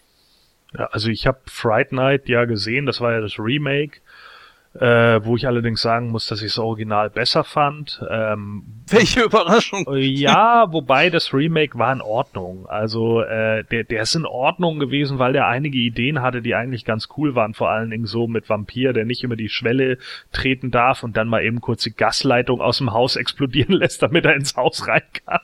Das war schon Ideen, die waren gut. Also da, der, da musste ich zumindest sagen, der war in einigen Punkten ein Stück weit original, weil man sich einfach überlegt hat, so wie würde denn vielleicht mal jemand, äh, wie würde tatsächlich jemand agieren, wenn er das dann eben nicht kann. Ja, das fand ich eigentlich ganz cool. Ähm, da hat Jelchin ja den, äh, diesen ähm, Fernsehprediger gespielt, der eigentlich äh, so ein totaler Neurotiker ist. Und das fand ich eigentlich gar nicht schlecht. Äh, den hat er auch ganz gut verkörpert. Ähm, ansonsten, ja, die neuen Star Trek Sachen, die habe ich nur so am Rande wahrgenommen. Ich habe den, den ersten gesehen, den, den fand ich aber jetzt nicht so berauschend. Und äh, den zweiten habe ich mir dann auch gleich gespart, weil die meisten auch gesagt haben, ja, ist ein Actionfilm, der ziemlich ohne Belang ist, kannst du dir auch sparen. Und deswegen habe ich mir den dann auch gespart. Ich weiß nicht, also keine Ahnung, auch wenn, ich glaube Cumberbatch ist da der, der Bad Guy, oder? Khan, ja, der Ja. spielt Khan. Ja, gut, das wäre vielleicht nochmal was, was ich mir angucken würde, weil ich Cumberbatch eigentlich ziemlich gut finde, so als, als Actor. Oh ja, Ah, ja. Aber ansonsten äh, hat mich das halt auch so null gereizt. Und ähm, ja, keine Ahnung, ansonsten, ja, Schlümpfe und so ein Scheiß. ne, Das war natürlich alles so, boah, das ist, ist Schlümpfe 2 nicht der, wo dann die Lümmel dabei sind, oder wie heißen die dann? Die weißen Schlümpfe? Keine Ahnung. Ja, genau, keine Ahnung, genau. Und, äh, Nehmen wir die. Ja. Ja. die, die, äh, die Trottel. Also, äh, keine Ahnung, weiß ich nicht. Das, das waren alles so Sachen, die, die mich irgendwie nicht so wirklich gereizt haben. Und als ich erst den Namen gelesen hatte, irgendwie, ich weiß gar nicht, wo ich das mitbekommen habe, auf GMX oder irgendwo, da stand es dann plötzlich, dass er verstorben ist, da musste ich erstmal nachgucken, wer es eigentlich ist. Also es war jetzt für mich auch nicht sofort so ein Name, wo ich gedacht habe, oh mein Gott, krass. Sondern eher so, ach, der war das okay. Also, ja, äh, ist natürlich bitter, äh, wenn man so jung stirbt. Das sollte wohl nicht sein. Ja, der 27 Club, ne? Ja, genau. Ja- Aber ich weiß nicht, ob ich ihn in den Club 27 wirklich mit reinlegen würde, weil da sind so andere Persönlichkeiten drin, die wirklich Okay, jeder ja. kennt und die wirklich auch was getan haben, also wirklich große Erfolge gefeiert haben. Und das würde ich jetzt bei ihm nicht unbedingt sagen. Habe ich nicht vorhin auch gesagt, knapp 27? Nee, es ist ja 27 gewesen. Also von daher. Ja, 27. Wie, hast du ihn denn irgendwie wahrgenommen, äh, Julian? Ich weiß Auch- ja nicht, ob dir. Auch nur im äh, vierten Terminator, als ich die komplette Reihe vor ein paar Wochen nochmal gesehen habe. Ähm, fand ich ganz, ganz, ganz cool eigentlich, ganz charismatisch. Ich habe dann auch äh, mir vorgenommen, ich will mal gucken, was der sonst noch so gemacht hat. Äh, ja, werde ich dann sicher auch noch machen. Ich finde auch äh, eine sehr gute Besetzung für den äh, jungen Kyle Reese. Ähm, Ich finde auch, er sieht Michael Bean ziemlich ähnlich. Äh, ja, sehr schade auf jeden Fall. Ne? Also gerade so jung und so, so plötzlich. Das ist schon eine sehr tragische Sache. Ja. Ja, es ist natürlich schade, dass man nicht so viel über ihn reden kann wie über die anderen beiden. Ist aber auch natürlich Ja. jetzt nicht. Äh, ich denke, das ist nicht verwerflich, denn da, da ist so ein Altersunterschied natürlich von ungefähr 50 bis 60 Jahren. Trotzdem, er hat, glaube ich, ein schönes Erbe hinterlassen mit Star Trek. Über die Filme mag man denken, wie man möchte. So mancher Trekkie ist da sehr zwiegespalten, wie dem auch sei. Er wird auf jeden Fall noch in Star Trek zu sehen sein. Der Film kommt ja in Juli diesen Jahres heraus. Irgendwann, glaube ich, um den 18. oder so. Ich bin mir nicht genau sicher. Auf jeden Fall ähm, gibt es noch ein paar verun äh, unveröffentlichte Sachen von ihm. Ich glaube, eine Sprechrolle in irgendeiner Serie gibt es da noch, die noch nicht veröffentlicht ist. Und einen Film hat er auch noch abgedreht, der äh, dann auch noch kommen wird. Ja, ist natürlich die Frage, wie es dann zukünftig mit ihm weitergeht, ob er einfach so ersetzt wird oder ob er aus den Filmen rausgeschrieben wird, ob es weitere Filme überhaupt geben wird. Bei Star Trek, das weiß man ja auch nicht, weil es ist ja bald eine neue Serie geplant, die mit diesen Filmen ja überhaupt nichts zu tun hat. Diese Filme stehen ja auch völlig für sich. Trotz dessen, unser Programm geht natürlich auch weiter und wo wir gerade schon bei Terminator waren, werden wir uns jetzt unserem Hauptthema gleich widmen, nämlich Terminator 2 Tag der Abrechnung. Bis gleich.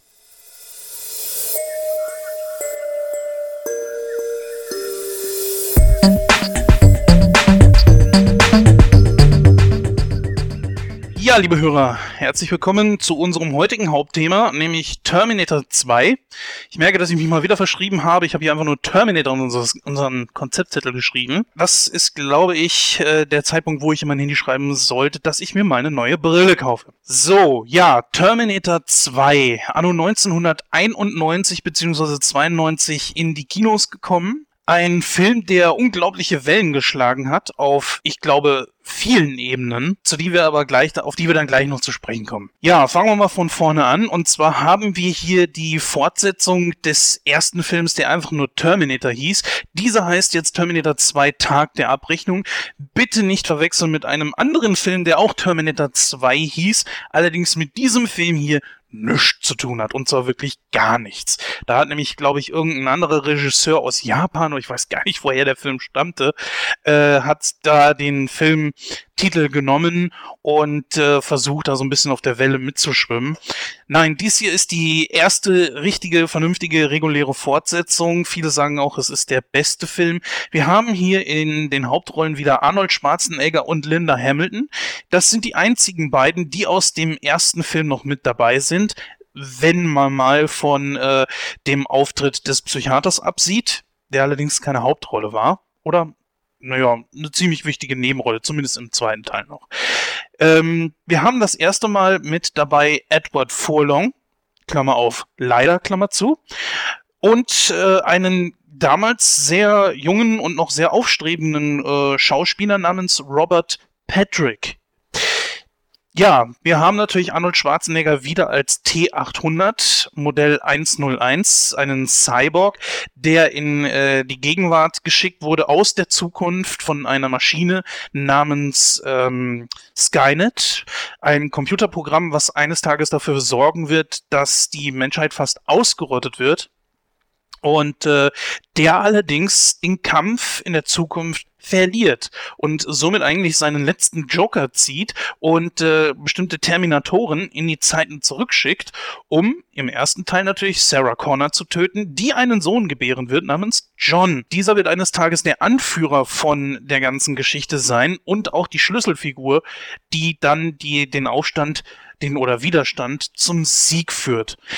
Ja, im zweiten Teil ist es so, dass dieser äh, besagte Terminator zurückgeschickt wird. Es ist natürlich ein anderes Modell, wie wir in Teil 3 da mal herausfinden, äh, aber auch in Teil 2 schon denken konnten, werden diese am Fließband hergestellt. Deswegen sehen die beiden Terminator aus 1 und 2 sich dann auch vollkommen ähnlich. Dieser wird diesmal zurückgeschickt ins Jahr 1991, um äh, nicht Sarah Connor zu beschützen, sondern John Connor im, ich glaube, zarten Alter von zehn oder elf Jahren, ich bin mir gar nicht so sicher. Was übrigens auch ein kleines Fauxpas irgendwo ist, das werden wir gleich auch noch besprechen.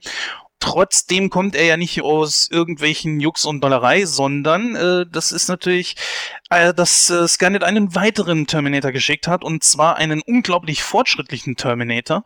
Ähm, eine Maschine, die aus flüssigem Metall besteht, somit eigentlich fast praktisch unzerstörbar ist und natürlich um Längen fortschrittlicher als der T800. Das weiß dieser auch und versucht sich gar nicht mit dieser Maschine irgendwie zu messen, sondern will eigentlich John nur beschützen und mit ihm fliehen. Ja, John allerdings sagt sich, nee, nee, also ich will meine Mutter auf jeden Fall da rausholen, ganz besonders nachdem äh, der Terminator ihm sagt, du, pass auf, äh, wahrscheinlich wird er deine Mutter dort infiltrieren und versuchen, über sie an dich heranzukommen. Noch ein Grund mehr für John, dass er seine Mutter aus diesem Irrenhaus da rausholt, denn da ist seine Mutter mittlerweile äh, untergebracht, was natürlich kein Wunder ist durch die Geschichte im ersten Teil, die sie natürlich äh, der Polizei und den Behörden erzählt hat, die allerdings nicht glaubten. Da steckt natürlich noch mehr hinter. Und äh, das ist dann aus. Natürlich schafften John und der Terminator es, äh, Sarah zu befreien. Ähm, jedoch ist leider auch schon der T1000 da und macht ihnen da erhebliche Schwierigkeiten. Trotzdem können sie nochmal fliehen und äh, während sie fliehen, beschließt Sarah dann die Zukunft zu ändern, indem sie zum Beispiel den Entwickler von Skynet, der hauptsächlich dafür verantwortlich ist, umzubringen. So, um das Ganze mal ein bisschen äh, voranzubringen, die Handlung, letztlich ist es, dass sie tatsächlich versuchen, ähm, erstmal den Typen zu töten, dann allerdings sagen, nee, äh, sie machen es nicht, werden allerdings alle Unterlagen vernichten und äh, dieser Miles Bennett Dyson, der halt Skynet irgendwann entwickeln wird, wird eigentlich nichts sagen. Nur Bennett Dyson kommt ums Leben und ist äh, damit dann eigentlich auch raus aus der Geschichte und den ganzen Trubel hat natürlich auch der Terminator, ein, also der T1000 mitbekommen und hat sich auf die äh, Fersen von dem Trio Infernale gesetzt. Und letzten Endes kommt es dann zum finalen Showdown in einer, äh, ich glaube, Eisenfabrik war das, ne? In so einer Stahlfabrik. Wo es dann natürlich zum äh, finalen Aufeinandertreffen vom T1000 und T800 kommt. Die beiden, äh, ja, kämpfen gegeneinander. Letztendlich mit äh, viel Glück schaffen sie es dann, den T1000 in äh, die ins flüssige Metall zu schmeißen, wo dann äh, der T1000 dann keine Möglichkeit hat, sich äh, dort heraus zu befreien und schmilzt, also terminiert ist. Bleibt allerdings noch eine Sache zu tun, denn sie wollen ja die Zukunft ändern und da äh, die Zukunft halt eben noch in Gefahr ist, solange es noch irgendeinen Chip gibt, mit dem man Skynet vielleicht noch bauen könnte, sagt der Terminator, okay, hier, lasst mich in den Stahl hinab, dann ist äh, auch der letzte Chip, den es gibt, kaputt. So, gesagt, getan und damit endet dann der Film. Die Saga ist damit natürlich noch nicht vorbei, aber da kommen wir dann später auf einen anderen Zeitpunkt nochmal drauf zurück. Den Cast haben wir ja schon dementsprechend so ein bisschen abgefrühstückt. Ähm, wir haben wieder James Cameron als den Regisseur hier. Das letzte Mal, dass Cameron selbst auf dem Regiestuhl Platz genommen hat. Leider ist das danach nie wieder passiert. Vielleicht kommt es nochmal dazu, man weiß es nicht. Die Rechte gehen ja irgendwann an ihn zurück. Ob der allerdings dann nochmal sagt, okay, ich mache nochmal einen Terminator, keine Ahnung. Hier hat das auf jeden Fall nochmal getan und da hatten sie natürlich ein sehr gutes Team mit Schwarzenegger und James Cameron zusammen. Terminator 2, fangen wir mal ganz von vorne an. Wir sind alle in einem ähnlichen Alter, von daher äh, finde ich es sehr unwahrscheinlich, aber trotzdem hat ihn jemand von euch äh, trotz der Freigabe äh, ab FSK 16 damals im Kino gucken können. Ich nicht. Nee, äh, ich habe den damals auch nicht im Kino gesehen. Äh, ich habe den das erste Mal auf VHS gesehen. Ja, der Film war natürlich, äh, ich sag mal, bahnbrechend im Punkto der Einbindung von Computertechnik in, äh, in einem Film. Hier natürlich bezeichnend der T1000, der, so würde ich mal sagen, auch bis heute eigentlich noch äh, eine sehr gute Figur macht. Also die Computertechnik von damals äh, war, glaube ich, so auch mit einer der besten, die es zu dem damaligen Zeitpunkt gab. Und äh, ja, damit das hat eigentlich auch so den Weg geebnet für äh, die CGI in den Filmen, was ja heutzutage eigentlich kaum noch wegzudenken ist, beziehungsweise ja eigentlich schon äh, größtenteils die Filme und Handlungen ersetzt, was ja nicht so schön ist. Als ihr den Film dann damals das erste Mal gesehen habt, wie hat euch das vom Mocker gehauen? Ich kann mir nicht vorstellen, dass euch das so einfach kalt gelassen hat mit dem T1000. war natürlich schon sehr beeindruckend. Ironischerweise war es auch hier wieder mal Wetten das, wo ich den Trailer das erste Mal gesehen habe. Und äh, das, ja, es war natürlich schon groß. Es war schon sehr beeindruckend, die ganzen Effekte und überhaupt die Idee, aus äh, Flüssigmetall etwas äh, Festes zu formen, was jede Gestalt annehmen kann. Gut, man hat so ein bisschen in die Richtung gesteuert, äh, schon 86 beim Flug des Navigators, als sich da die äh, Stufen aufgebaut haben zum Raumschiff. Das sah ähnlich aus, wenn natürlich auch noch nicht ganz so ausgereift. Du weißt, was ich meine. ja, absolut. Sehr gut. Ja, ist doch ja. möglicherweise dasselbe äh, Material. Nein, also das, das hatte schon was. Und ich habe, glaube ich, auch diesen Trailer gesehen, bevor ich den ersten Terminator gesehen habe. Also hatte ich da noch nicht so wirklich den Vergleich, was so den äh, Fortschritt angeht. Es war natürlich auch bahnbrechend, ne? Also diese, äh, was war das, Stop Motion, glaube ich sogar im ersten Film. Ich glaube, ja. Gordon, du weißt da ein bisschen mehr. Ne? Mhm. Ne? Oder also zumindest war es irgendwie eine Puppe, die dann äh, hergestellt wurde, so eine Art Animatronik von dem Kopf von Schwarzenegger. Und äh, ich glaube, wenn mich meine Erinnerung nicht täuscht, war es am Ende, wo der Terminator komplett entblößt war, äh, war es doch Stop Motion, oder? Ja, war Stop Motion, aber äh, Stop Motion war zu dem Zeitpunkt ja nichts nichts Neues. Ne? Also nee. das das äh, das haben wir auch in anderen Filmen deutlich besser schon gesehen als im Terminator, muss man jetzt einfach mal fairerweise sagen. Also beim Terminator passt es halt besonders gut, weil die Szenen doch relativ knapp gehalten sind und weil es gerade bei einem Roboter dann doch äh, ja äh, noch einigermaßen kantig und so aussieht, aber wer einmal äh, Jason und die Argonauten gesehen hat und da die Effekte von Ray Harryhausen um die Skelette, die ihn da beim goldenen Vlies irgendwie angreifen oder was auch immer, da sind natürlich dann schon äh, äh, nee, goldenes Vlies war der zweite, ne? Naja, also auf jeden Fall, wo ihn die, die, die Skelette angreifen, da sind natürlich die Animationen schon deutlich flüssiger und sowas. Das heißt also, es gab schon äh, Stop Motion, die da deutlich besser war. Aber natürlich die Practical Effects, die man dafür genutzt hat, für eine Sache, die im Endeffekt ein Sci-Fi-Horror ist, die waren schon ziemlich gut. Ein bisschen hat mich das aus dem ersten Teil so an äh, Army of Darkness erinnert. So an die Skelette. Hm. Naja, gut. Ähm, wir haben jetzt hier natürlich auch eine Geschichte, die, ich sag mal, sehr düster auch anfängt und auch dieses, äh, den ganzen Film über beibehält. Der T1000 kommt sehr mystisch rüber und ja, man, man sieht ja eigentlich gar nicht so richtig, äh, man weiß ja am Anfang gar nicht so richtig, was geht denn da jetzt überhaupt? Und habt ihr das irgendwie von Anfang an geschnallt, dass jetzt die Rollen vertauscht sind und Schwarzenegger Beschützen, Beschützer ist anstatt äh, der Killer?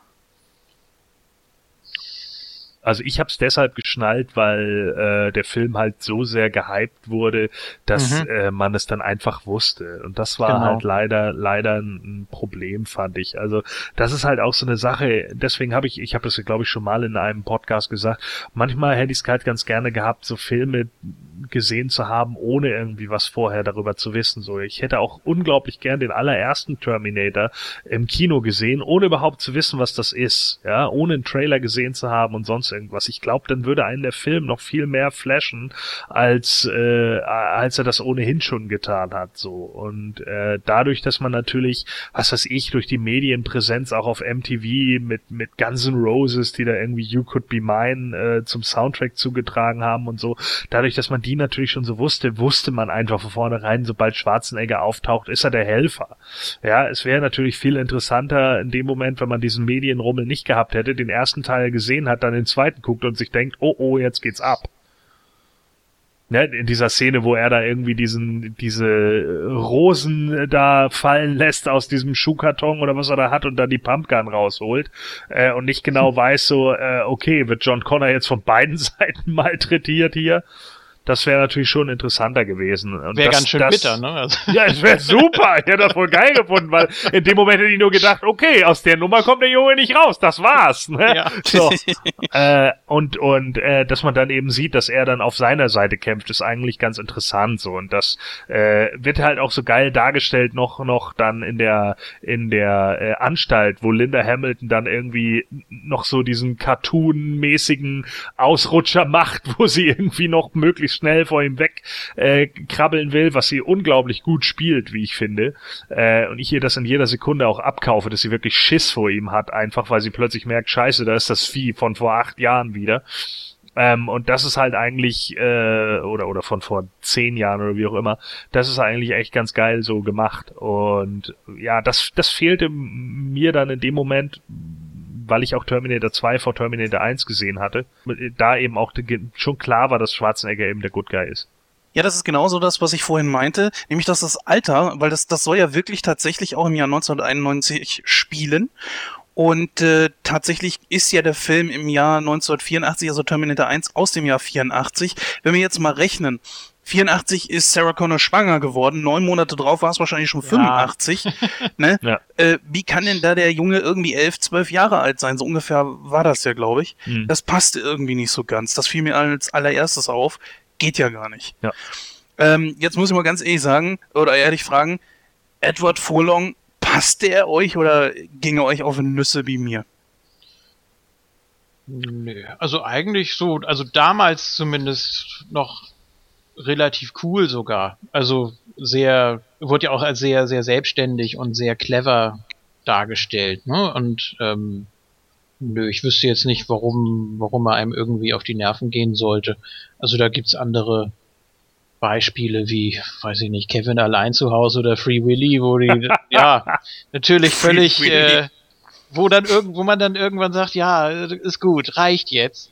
Und nö, ihn fand ich damals relativ cool, muss ich schon sagen ich sag mal, der Film fängt ja wirklich sehr, sehr düster an. Und trotzdem haben wir schon äh, ich sag mal, man kann ja eigentlich am Anfang gar nicht wirklich daran zweifeln, dass Schwarzenegger, ob man es weiß oder nicht, dass er jetzt tatsächlich der Gute ist. Einfach weil der Fokus anders auf ihn gelegt ist und er den Terminator auch anders anlegt. Allein nur diese Szene, klar, du hast diese äh, Szene in der Bar, wo er da dem Biker da die, die Klamotten wegnimmt und auch sein Bike. Aber spätestens ab dem Zeitpunkt, wo er da in diesen Lederklamotten da die Bar verlässt und es dann losgeht mit ich weiß gar nicht, was das für ein Lied ist gerade. Bad to the Bone.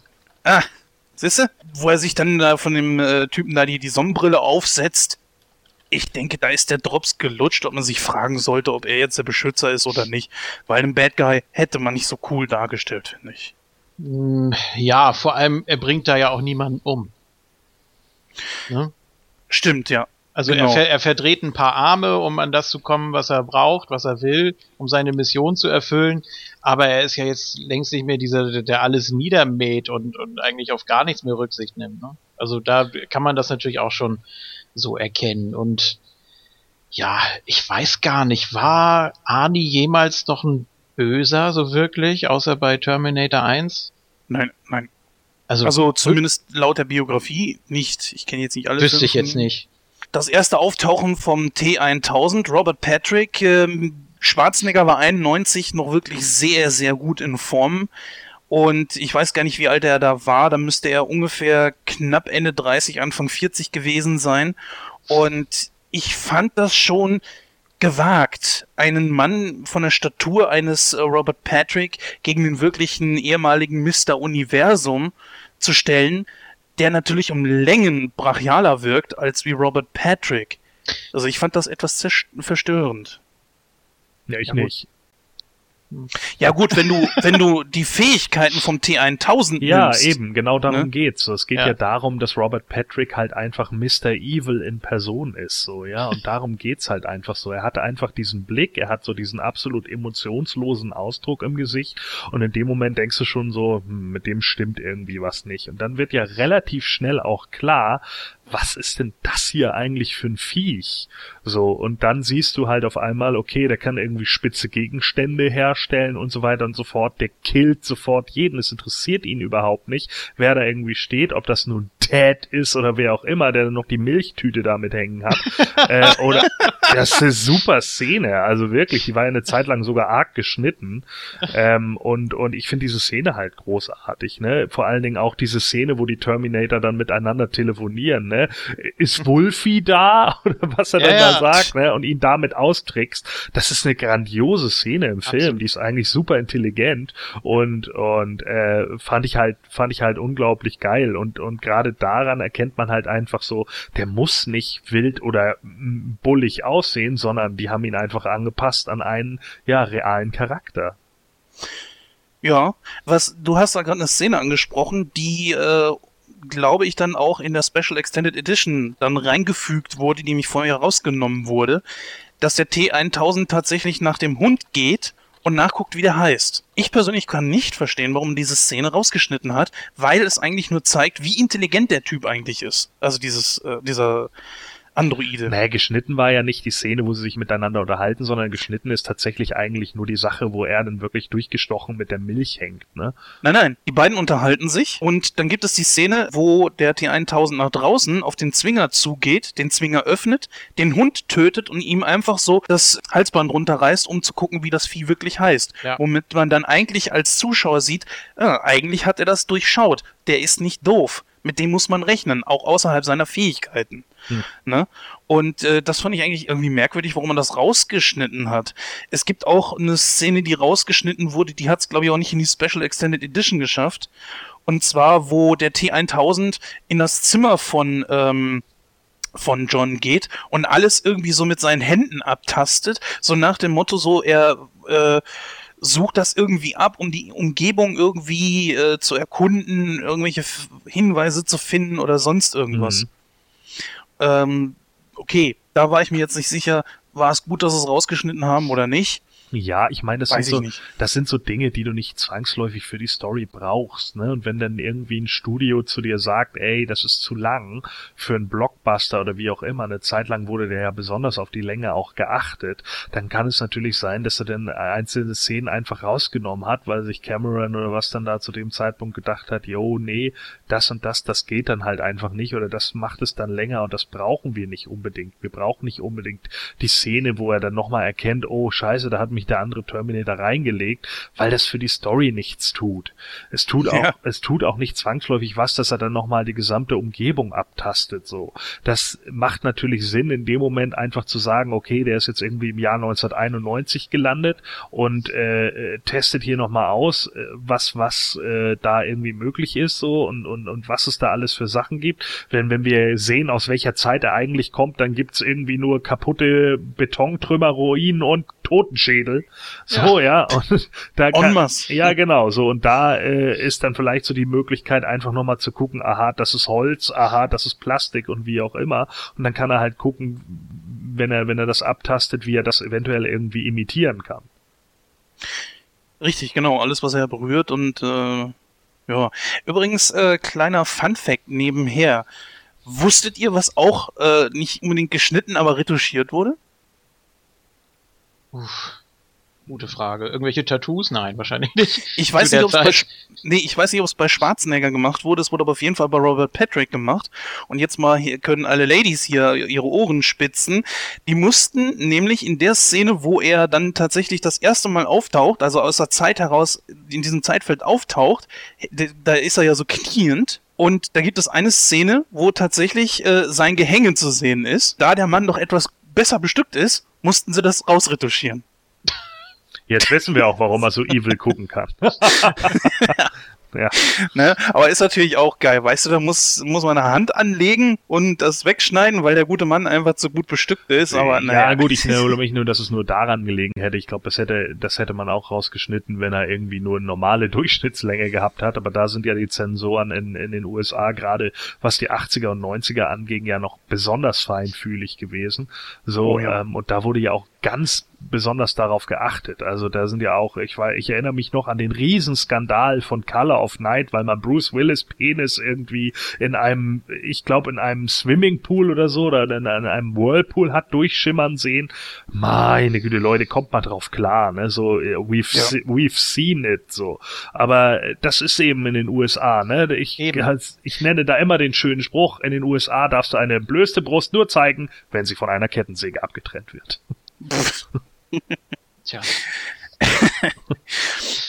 Naja, gut, wozu braucht auch ein Androide ein. Ja, wozu? Ne? Naja, Gut. Das, das war ja die Regel. Die durften ja keine äh, Klamotten und keine sonstigen Beigaben irgendwie mit sich führen, wenn sie da durch die Zeit springen. ja, aber das macht ja da, siehst du, das, entschuldige, dass ich unterbreche, aber das macht ja da schon keinen Sinn. Ja, der T800 macht Sinn. weil nur Fleisch kann durch die Zeit geschickt werden. Hm. Und warum ging das im ersten Teil? Das wurde dadurch begründet, ja, weil er umgeben ist von äh, menschlichem, menschlichem Fleisch. Ist aber beim T1000 überhaupt nicht so. Da hat man nämlich seine eigene Regel über Bord geworfen. Denn er ist flüssiges Metall. Also metallische Gegenstände gehen nicht durch. Ja, irgendwie Wird das nicht erwähnt nochmal mit der Oberfläche, dass es auch irgendwie äh, schon, schon, schon so ein echtes Imitat war? So ein Gewebe? Ich meine schon, ich weiß es nicht mehr genau, aber ja, meine Güte, dann hat man die Regeln eben mal kurzfristig geändert. Ja. Also natürlich ist das ein Fehler. Ne? Also für mich ist das auch ein ganz klarer Fehler. So, aber ich glaube auf irgendeiner, ich bin mir nicht hundertprozentig sicher, aber ich meine auf irgendeiner Extended Version oder sowas wurde das mal erklärt. Also nicht nicht im Film, sondern durch irgendeinen Audiokommentar. Da haben sie Mhm. dann irgendwie gesagt, dass du halt dadurch, dass du die Oberfläche irgendwie von einem Menschen imitieren kannst, Ja, ja, äh, genau. dass ne, dass das dann genauso wahrgenommen wird durch diese Sache. Da, in meinen Augen ist das auch ein Fehler. Also, das sind dann so die Ausreden, die man sich dann hinterher hinbastelt. Ne? Naja, auf jeden Fall hat man dann einen sehr guten Gegner geschaffen und äh, ja, wir haben ja schon festgestellt, die äh, Computertechnik ist natürlich super. Ah, ich wollte noch etwas anbringen und zwar, ich habe da eine ganz spezielle Theorie. Und zwar, äh, wir wissen ja, dass der John Connor im dritten Teil ja überhaupt mit seiner Rolle nicht klarkommt. Ich behaupte, dass wir den John Connor im zweiten Teil, dass das nicht der ist, der es eigentlich ursprünglich sein sollte. Die Zeitlinie war ja eigentlich so, dass äh, Sarah Connor irgendwann den Vater von John trifft, mit dem ein Kind zeugt, der dann John heißt. Jetzt kam aber jemand anderes aus der Zukunft mit den Infos aus der Zukunft in die Gegenwart, also 1984, poppt anstelle des anderen mit Sarah und zeugt mit ihrem Kind. Sie hat allerdings von äh, Kyle eingetrichtert bekommen, der muss auf jeden Fall John heißen. Und jetzt ist das ein anderer Mensch. Und deswegen kommt der damit in der Zukunft nicht klar. Nur der fünfte Teil macht das irgendwie ein bisschen, macht meine Theorie ein bisschen kaputt. Der macht sowieso alle Theorien, die es Ja. jemals gab, kaputt. Ja, genau. Na gut, gehen wir mal ein bisschen weiter in der Handlung. Also wir haben ja, glaube ich, die sehr, sehr geile Action-Szene da rund um dieses Einkaufszentrum, rund um diesen äh, Wassergraben oder was das da war. Und äh, das war ja auch somit das äh, erste Mal, wo man wirklich äh, komplett Robert Patrick durch den Computer ersetzt hat. Und ich war schon echt erstaunt, dieser Übergang, wie schön fließend der eigentlich war von dieser Computeranimation hin zum, äh, ja, zum normalen Menschen Robert Patrick. Und war sehr beeindruckend. Auch die Action war natürlich unglaublich äh, hammermäßig geil. Ja, ich fand natürlich, wie viele andere auch, dass die, dass die Action noch mehr verfeinert war, noch krasser war als im ersten Teil. Überhaupt der erste Teil ist ja sehr, äh, sehr düster und sehr mechanisch und äh, sehr behäbig. Also da geht es auch wirklich mehr um die Atmosphäre, ähm, um die, um die Figuren, die da erstmal vorgestellt werden. Und im zweiten Teil, der ist schneller, der ist heller, der ist bunter, der ist fast schon freundlicher in Anführungsstrichen, damit wahrscheinlich auch äh, massentauglicher, würde ich sagen. Ähm, die, die Action kommt mehr ans Tageslicht im wahrsten Sinne des Wortes. Der erste Teil ist ja irgendwie komplett dunkel.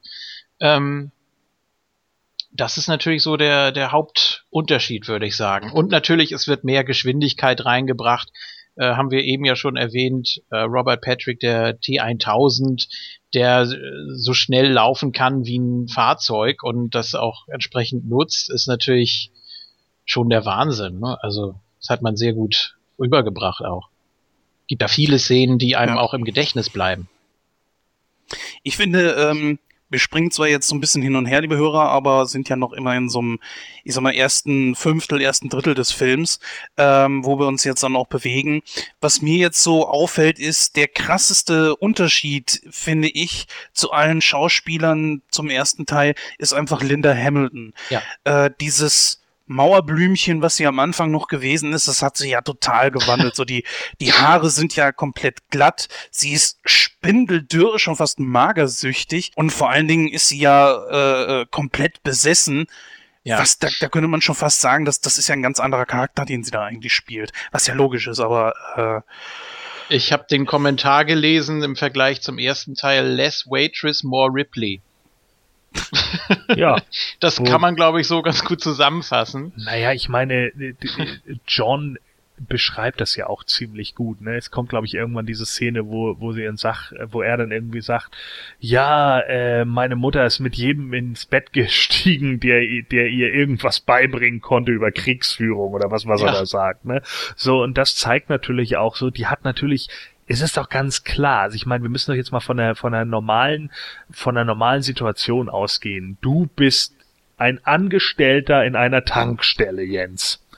Und plötzlich kommt da so ein Typ rein und versucht dich vollständig über den Haufen zu ballern und du kriegst auf einmal mit, das ist kein Mensch, sondern ein Cyborg. Und dir glaubt natürlich niemand, weil alle sagen, ja, ja, du hast vielleicht ein paar zu viele Sci-Fi-Filme gesehen, du hast sie doch nicht alle. So, was würde dann bei dir passieren? Du trägst ein Trauma davon, was denn sonst? Das ist doch vollkommen klar. So, die Sachen werden alle entfernt. Cyberdyne oder wie auch immer äh, nehmen diese Sachen weg und, und leugnen den Vorfall. Ja, dass das nie passiert ist. Alles wurde irgendwie äh, ja vernichtet und keine Ahnung. Wird halt so getan, als wenn da irgendwas anderes war und es wird hinterher behauptet, ja, ja, sie sind ja auf Droge und eigentlich sind sie äh, paranoid schizophren. So, und natürlich dreht die dann irgendwann am, am Rad, weil sie sich sagt, nein, ich habe mir das nicht alles eingebildet und ich bin definitiv nicht krank. So, und dann wird ihr plötzlich sogar klar, und das ist in diesem Fall so, sie wurde jahrelang belogen. Es wurde ihr erzählt, yo, sie haben sich das irgendwie ausgedacht, denn im ersten Teil, überleg doch mal, wie die Leute im ersten Teil reagieren.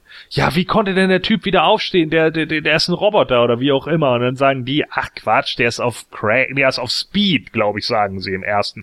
Der spürt keinen Schmerz, der wird sich morgen noch wundern. Und hat, was haben sie noch erklärt, glaube ich, eine schusssichere Weste oder so. Ja, meinten sie, genau. ne? So, und ist Ja. ja auch ganz klar, sie versuchen das mit menschlicher Logik irgendwie klar zu machen. Würde ja jetzt auch jeder tun. Wer würde denn jetzt davon ausgehen, oh mein Gott, ja, das muss ein Cyborg sein, auf jeden Fall. Ja, das ist, das ist immer so dieses Problem mit Fortsetzungen. Äh, je nachdem, nach welchem Zeitintervall die dann rauskommen. Wenn im ersten Teil irgendwas passiert, wovon die ganze Welt eigentlich was mitkriegen müsste, weil es so sensationell ist und im zweiten Teil haben es alle vergessen. Man stelle sich vor, jetzt äh, bei Independence Day 2, ich habe ihn noch nicht gesehen, aber wenn man da jetzt sagen würde, ja, weißt du noch damals vor 20 Jahren die Invasion hier und die halbe Welt ging unter, nee, habe ich nichts von mitgekriegt, Ja. tut mir leid. Du, das, man, man kann sich das so, man kann sich das so schlecht vorstellen oder auch was in einem vorgeht, wenn man einen zweiten Teil macht. Wie, wie stellen wir das dar? Ist es, ist es ein Hirngespinst? Waren Ja. vielleicht einige Details, die wir im ersten Teil gesehen haben, tatsächlich nur Einbildung von Sarah Connor? War das vielleicht äh, in Wirklichkeit viel besser versteckt? Hat sie ihn vielleicht nur so gesehen? Da gibt's verschiedene Ansätze, mit denen man das lösen könnte. Ja, naja, und es gibt, sie kann es ja auch nicht offen beweisen. Es gibt keine wirklichen Kameraaufnahmen und so weiter und so fort und sie hat halt auch nicht wirklich was vom Tatort oder so mitgenommen. Ne? Und das ist halt genau der Punkt. So, sie wird dann hinterher irgendwann abgeführt und äh, da wird dann äh, einfach gesagt, das wird halt totgeschwiegen von einigen und da wird dann halt gesagt, ja, die Alte hat sie nicht alle. Und da denkt sich natürlich dann auch so ein großer Konzern, pff, was haben wir mit dem Leben von einer einzelnen Frau zu tun? So, was hat, was, was, was macht die denn für uns? Das interessiert uns gar nicht. Soll sie doch reden? So, das glaubt ihr eh keiner. Ja, ich glaube, man hätte da im ersten Teil eine bestimmte Szene nicht rausschneiden dürfen, nämlich die am Schluss. Da gibt es nämlich eine Szene, die entfernt wurde, wo ähm, das ist so ein Kameraschwenk, ich glaube vom toten Kyle oder von von äh, Sarah, die dann da irgendwie liegt, hoch auf das Namensschild dieser äh, Firma, wo der Endkampf im ersten Teil stattfand. Das war nämlich Cyberdyne. Ja. Ja. das wird ja auch im zweiten Teil ähm, klargestellt, dass dort Teile gefunden wurden. Deshalb entsteht ja auch dieses wunderbare Paradoxon. Ja, genau. Und das war halt eben dann auch, ist, ist, ist für mich einfach auch eine Erklärung, warum man das so leicht auch äh, vertuschen konnte. Und wie die an die Teile geraten sind. Aber das, das m, dürfte ja am Anfang eigentlich gar keine, äh, keine Computerfirma gewesen sein, ne? Kann das sein? Ja, was Wie? gut. Industrie auf jeden Fall, ne? Also das war ja sowieso alles in diesem, in diesem Gebiet, in diesem Komplex. Ist ja alles Wieso, recht. wie, wieso keine Computerfirma? Warum? Weil ja die Halle, wo sie den äh, mit der Schrottpresse zusammen äh, ähm, zerstört hat im ersten Teil, das, das war ja eine, eine, weiß nicht, das sieht für mich nicht aus wie eine Computerfirma. Sieht eher aus, als würden die irgendwas herstellen. Keine Ahnung, irgendwelche Teile oder sowas. Ja gut, aber da, ich meine, das, das eine schließt das andere ja nicht aus. Die können ja auch für mehrere Sachen äh, fähig sein, ne? Und gerade in den Ja, ja, klar. gerade in den 80ern hattest du ja auch noch riesige Computer. Also das ist ja nicht mehr so wie heute. Ja, gehen wir mal, glaube ich, auf die Szene, wo dann letztlich Sarah befreit wird. Diese ganze Geschichte rund um diesen, dieses Irrenhaus war natürlich eine, ich sag mal, sehr verstörende, also sehr, sehr merkwürdige Geschichte auch, weil es äh, sich auch sehr, sehr real irgendwie anfühlte, noch bevor einer der beiden Terminatoren da aufgetaucht ist. Ich fand es damals äh, sehr übertrieben, äh, wie sie wie sie behandelt wird. Natürlich war sie war sie eine Gefahr, weil sie ja auch äh, da die äh, Wärter da angegriffen hat und alles Mögliche. Und man man konnte sie eben nicht kontrollieren, weil auf der einen Seite natürlich äh, auf, auf rein körperlicher Ebene war sie, war sie unberechenbar, konnte einmal eben alles Mögliche brechen. Auf der anderen Seite wollte man das natürlich alles nicht wahrhaben, denn was wäre denn gewesen, wenn sie tatsächlich einen Beweis gehabt hätte oder wenn eine ihrer Aussagen irgendwie überprüft worden wäre? Äh, dann hätte man sich damit ja auseinandersetzen müssen und äh, ja, das ist ja nun mal ein altes Gesetz, dass man jemanden nicht äh, vorwarnen kann. Oder du, du, du darfst es einfach nicht. Es- darf dir keiner glauben. Na, ich, ich weiß nicht, ob authentisch. Das glaube ich eher nicht. Das, das sehe ich Ja, nicht oder- so. Das war viel zu übertrieben eigentlich. Ja, oder halt eben so, so überdreckig, ne? Dass man einfach wirklich so eine düstere Welt schaffen wollte. Ähnlich düster wie im ersten oder vielleicht sogar noch eine, eine Spur drüber. Warum wäre das so abwegig, dass man Leute, die, sie kann ja nichts beweisen und das ist das große Problem. Warum sollte man ihr glauben und warum sollte man mh, irgendeinen Sinn darin sehen, wenn sie plötzlich so austickt? Übrigens finde ich es auch sehr merkwürdig, dass dieser äh, Dr. Silberman, Mhm. wie er an sie rangekommen ist. Das wird ja leider nirgendwo erwähnt. Oder gibt es da irgendwie eine Erklärung in einem, vielleicht ein Making-of oder so? Wüsste ich jetzt nicht. Mhm. Weiß ich auch nix. Weil er ist ja schon im ersten Teil mit dabei. Und zwar ist er da ja Kriminalpsychologe oder sowas, ne? In, in diesem Ja. äh, Polizeigebäude. Genau. Und dieser, dieser Sprung plötzlich von dort, äh, dass er zum Direktor geworden ist von dieser äh, Irrenanstalt, der ist mir nie geläufig gewesen. Naja, das sagt er ja im ersten Teil. Er sagt ja, äh, dass er durch Kyle Reese äh, äh, berühmt wird oder sowas. Er sagte, die, dieses Hirngespinst, das er sich ausdenkt, ist nahezu perfekt. Alles wird erklärt. Ja, selbst, dass, dass die Maschine durch die Zeit springen kann und bla bla bla, weil sie eine synthetische Haut hat. Dieser Fall wird mich berühmt machen. Das sagt er ja. So, und wenn, jetzt ist natürlich theoretisch gesehen, sie wurde, äh, irgendwann sagt John ja im zweiten Teil, ja, meine Mutter ist, ist verrückt, die wurde bei irgendeinem Einbruch festgenommen. Dann wäre es natürlich nicht so unwahrscheinlich, dass wenn sie da festgenommen wird und dann ihr Fall nochmal diskutiert wurde, dass Silverman, der vorher vielleicht schon eine Abhandlung darüber geschrieben hat, also über Kyle Reese halt noch, der dann halt, äh, was weiß ich, zu schizophrener, äh, para, also äh, zur para, Entschuldigung, zur paranoider Schizophrenie n- Ja. n, äh, äh, einen Artikel geschrieben hat über eben Kyle Reese, vielleicht nur nicht wusste, wie er heißt, er müsste ihn ja sowieso dann anonymisieren, hat dadurch halt seine, ja, seine Professur halt noch weiter fortgesetzt und dann haben sie irgendwann gesagt, jo, der Mann ist Experte auf dem Gebiet, also darf er jetzt auch eine Psychiatrie leiten. Das ist ja nicht so ungewöhnlich. Nö, So. das nicht. Ne? So, und jetzt leitet er diese Psychiatrie und dann kommt dieser Fall und er kriegt das mit, weil es vielleicht sogar durch die Medien geht, denn er weiß, was sie da irgendwie gemacht hat, bekommt das mit und erinnert sich, oh ja, krass, die hat vielleicht was da, damit zu tun. Vielleicht tritt man sogar an ihn heran, weil sie dann sagt, hey, äh, Dr. Silverman, Sie hatten doch mal über so einen Fall geschrieben damals. Äh, kennen Sie das nicht noch? Oh ja, muss ich mal gucken. So, und dann wird sie ihm halt überstellt. Ja, kann man sich schon irgendwie so zusammenräumen. Also ich fand, da- das muss ich sagen, finde ich jetzt nicht so unrealistisch. Nee. Unrealistischer wäre es vielleicht gewesen, wenn sie irgendwo in Argentinien festgenommen worden wäre. Vielleicht, äh, ich meine, das Polizeirevier im ersten Teil, das wurde ja auch komplett zerlegt. Da kann er sich natürlich auch denken, ach, mache ich mich doch mal selbstständig, mache eine eigene Klapse auf, warum nicht? Genau. Hab ja nichts zu verlieren. Also, Ja, äh, bleibt natürlich noch etwas anzusprechen und zwar äh, der Auftritt von Michael Bean als Kai Reese. Jetzt werden so manche vielleicht sagen, die den Special, die die, die Special Extended Edition nicht kennen. Hä? Kai Reese ist doch tot. Ja, ist er. aber was erzähle ich das? Äh, Julian, du hast die äh, Special Extended Edition ja gesehen. Ähm, vielleicht kannst du unseren Hörern mal kurz erklären, worum es in dieser Szene geht, wie Kyle Reese tatsächlich nur auftauchen kann.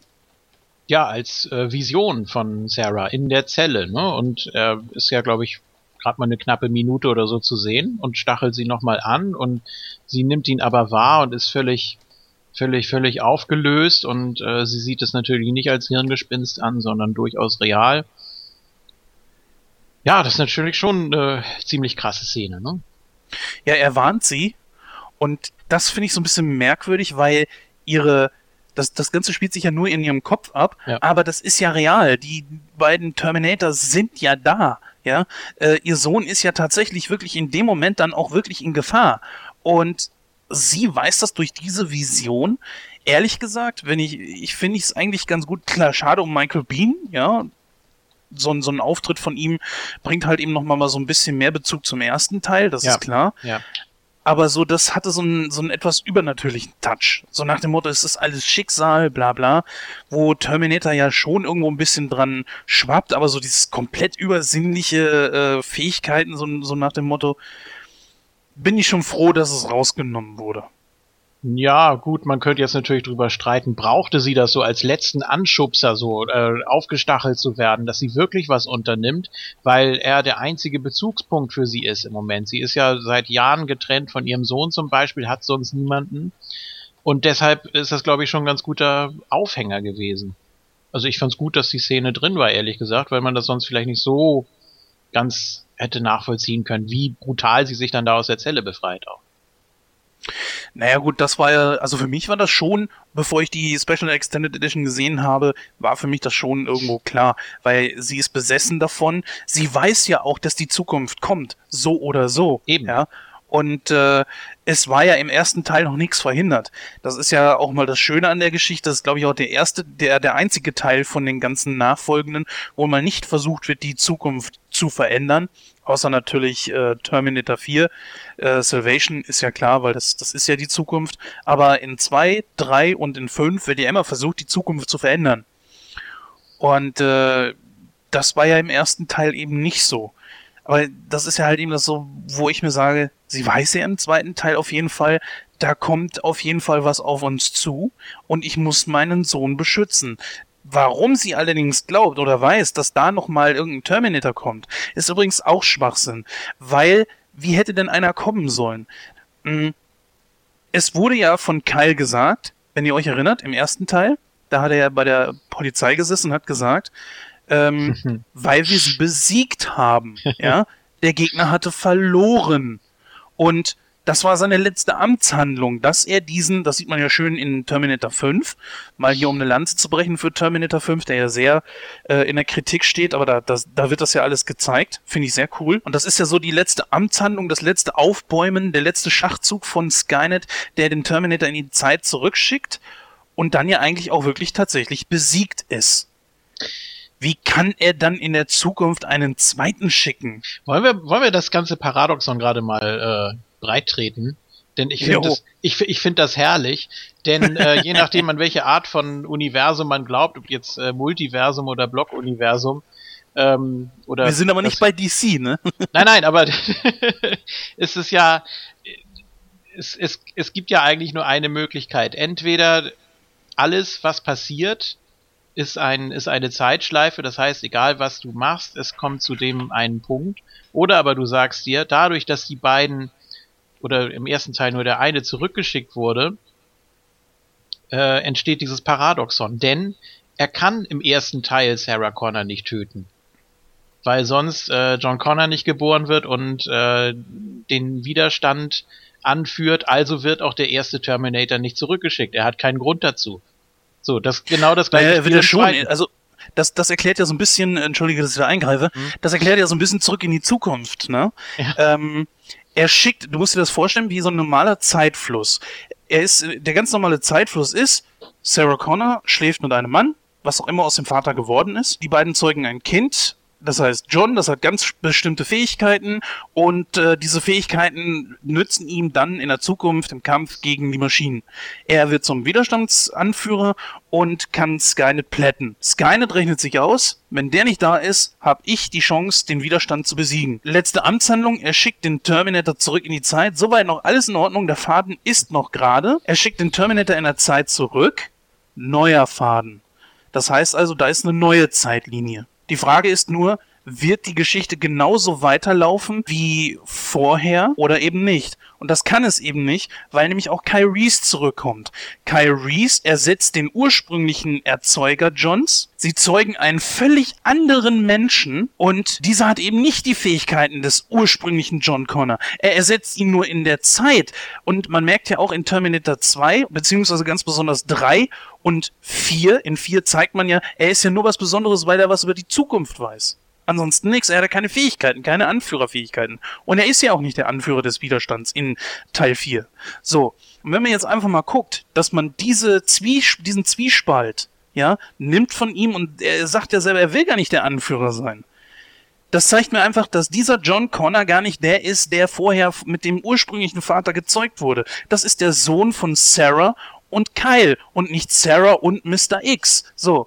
Und dieser hat eben nicht die Fähigkeiten von John. Dann geht's jetzt so, so weiter in die Zukunft, Richtung Terminator 2, wo man dann sieht so, okay, was hat sich in der Zwischenzeit alles äh, aufgebaut? John ist eigentlich mehr oder weniger dann an einem bestimmten Zeitpunkt aufgewachsen wie ein ganz normales Kind, wurde ja. aber ähm, wurde aber von seiner Mutter in diese Rolle gedrängt. Er konnte sich selber gar nicht entfalten. Das heißt, er wurde zugemüllt von seiner Mutter mit diesem Zukunftsquatsch, mit diesem Bestimmungsquatsch etc. pp. Und er sieht sich selber in einer Rolle, in die er geschichtlich gar nicht ist, weil das eine Person ist, die eigentlich damit gar nichts zu tun hat. So, und die Frage ist ja jetzt, der äh, Skynet schickt, wie immer er das auch macht, einen weiteren Terminator ins Jahr 1991. Ein weiterer wird auch zurückgeschickt. Lassen wir das einfach mal so stehen. Die Frage ist ja, der T1000 wird ja am Ende vernichtet, John überlebt und die Frage ist ja, wird ab davon der Zeitfluss eigentlich weiterlaufen, wie er ursprünglich weitergelaufen wäre? Und das ist das, was ich mich dann frage. Und das ist natürlich echt jetzt kurios, das auseinanderzupflücken. Da kommt dann auch wiederum der Ripple-Effekt äh, zum Zuge, denn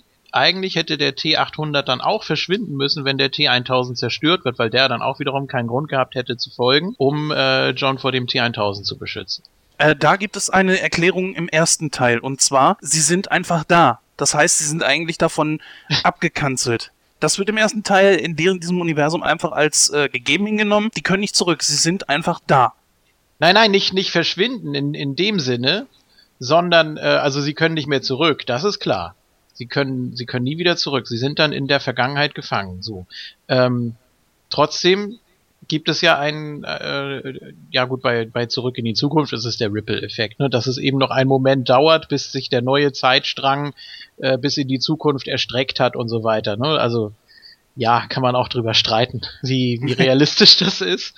Ähm, aber trotzdem nochmal zu dem Problem, was du eben angesprochen hast. Äh, ist es doch egal, mit wem Sarah Connor äh, den Sohn zeugt, sie kann doch nicht von dem Terminator umgebracht werden.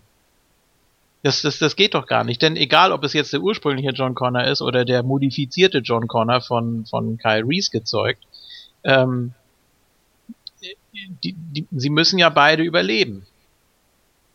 Du meinst, damit, damit, damit, der, damit das Endoskelett nach Cyberdyne gerät und sie äh, Skynet ja, das sind wieder so Punkte, wo man schon auch im, in den nächsten Teilen drauf eingegangen ist, dass man einfach sagt, es gibt einfach Fixpunkte in der Zeit, die kommen so oder so. Das wird, glaube ich, im dritten Teil gesagt, dass der Tag des jüngsten Gerichts kommt, so oder so. Ja. Ihr habt ihn nur verschoben. Richtig, das wird im dritten gesagt. Also zehn mhm. Jahre, glaube ich, wurde es äh, verschoben. Ich glaube 2003, der spielt in, in Echtzeit, oder? Nee, 2007, glaube ich, sollte das sein. Irgendwie so in Irgendwie Richtung. so, ja, genau.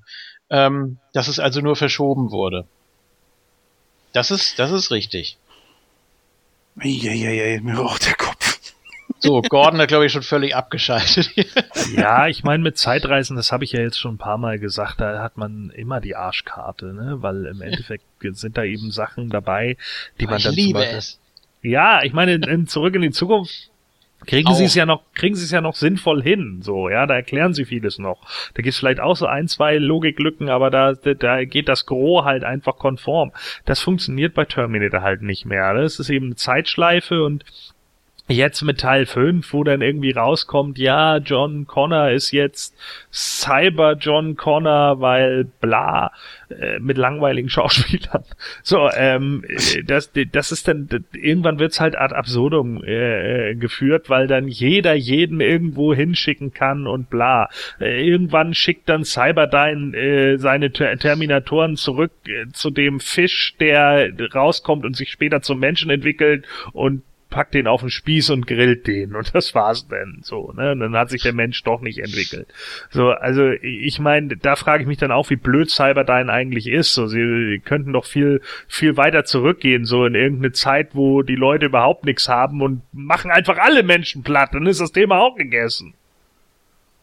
Ja, Ja, das ist halt eben einfach äh, die, die Logik eines Computers, ne? Für den ist nun mal eins und eins gleich äh, zwei und das wird für ihn immer so bleiben. Er rechnet sich einfach aus, er muss John Connor loswerden und damit gewinnt er den Krieg. Und Vor daran wird er festhalten bis in alle Ewigkeit wahrscheinlich. Vor Naja. allem schick doch den T1000 einfach an den Schluss von Teil 1. Da hat er dann leichtes Spiel mit Sarah Connor, die liegt völlig fertig Ja. und verschwitzt in dieser Fabrik. So, Genau. Fingerschnipp, das war's dann. Ja. Also, warum zehn Jahre warten, also Filmzeit zehn Jahre oder elf meinetwegen, äh, um auf den Sohn zu warten, der sich möglicherweise schon irgendwie entwickelt hat, clever ist, fliehen kann. Äh, das ergibt auch keinen Sinn, ne? Dann hast du Nee, einfach nur, damit du nicht. da einen neuen Plot draus entwickeln Ja, kannst. warum nicht gleich mehrere Terminatoren schicken? So, also, ne, das Zu muss teuer. man schon genau bei, ja, genau. Oh, Cyberdyne, ja, wir hatten die Technologie, aber wir wollen nix ausgeben. Wir warten noch ein bisschen aufs, aufs Herbstspezial. Dann ist es billiger durch die Zeit zu reisen.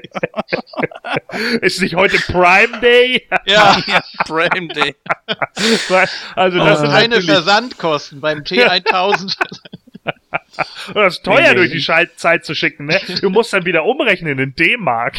Also, von daher, weißt du, das sind so viele Sachen drin, die natürlich in dem Moment nicht passen. Und ich glaube, da, wenn wir uns jetzt darüber irgendwie auslassen, dann, dann, Aber es äh, macht ja, Spaß. Geht's, ja, natürlich. Und ich meine, dann geht's irgendwann kaputt, ne? Und das, das geht es in meinen Augen jetzt schon im, im, im fünften Teil. Also, da sind schon so viele Sachen einfach, die, die da dann irgendwie nicht mehr so ganz gerade laufen und wo es dann auch so viele Verknüpfungen zueinander gab, nur um wieder einen Schocker zu haben, dass man sich dann auch irgendwie denkt, oh komm, Alter, das Thema ist jetzt auch irgendwie durch und Terminator wird jetzt auch irgendwie ad absurdum geführt. Ich fand schon den dritten nicht mehr so gut, ich fand nur das Ende vom dritten gut, dass er halt einfach sagt, jo, man kann das halt nicht verhindern, ja, das, das passiert auf jeden Fall.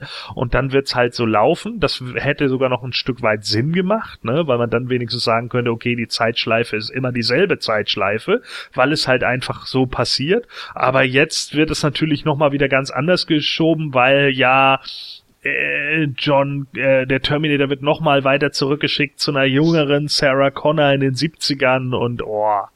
Oder zu, zu den Eltern von Sarah Connor und Ja. die um. Könnte Ja. man natürlich auch machen. Aber Ja. nein, das ist ja, im fünften wird ja das gemacht, was ich eben angesprochen habe. Warum benutzt man nicht den gleichen Zeitstrang nochmal? Und deshalb fand ich den fünften auch so genial und so witzig.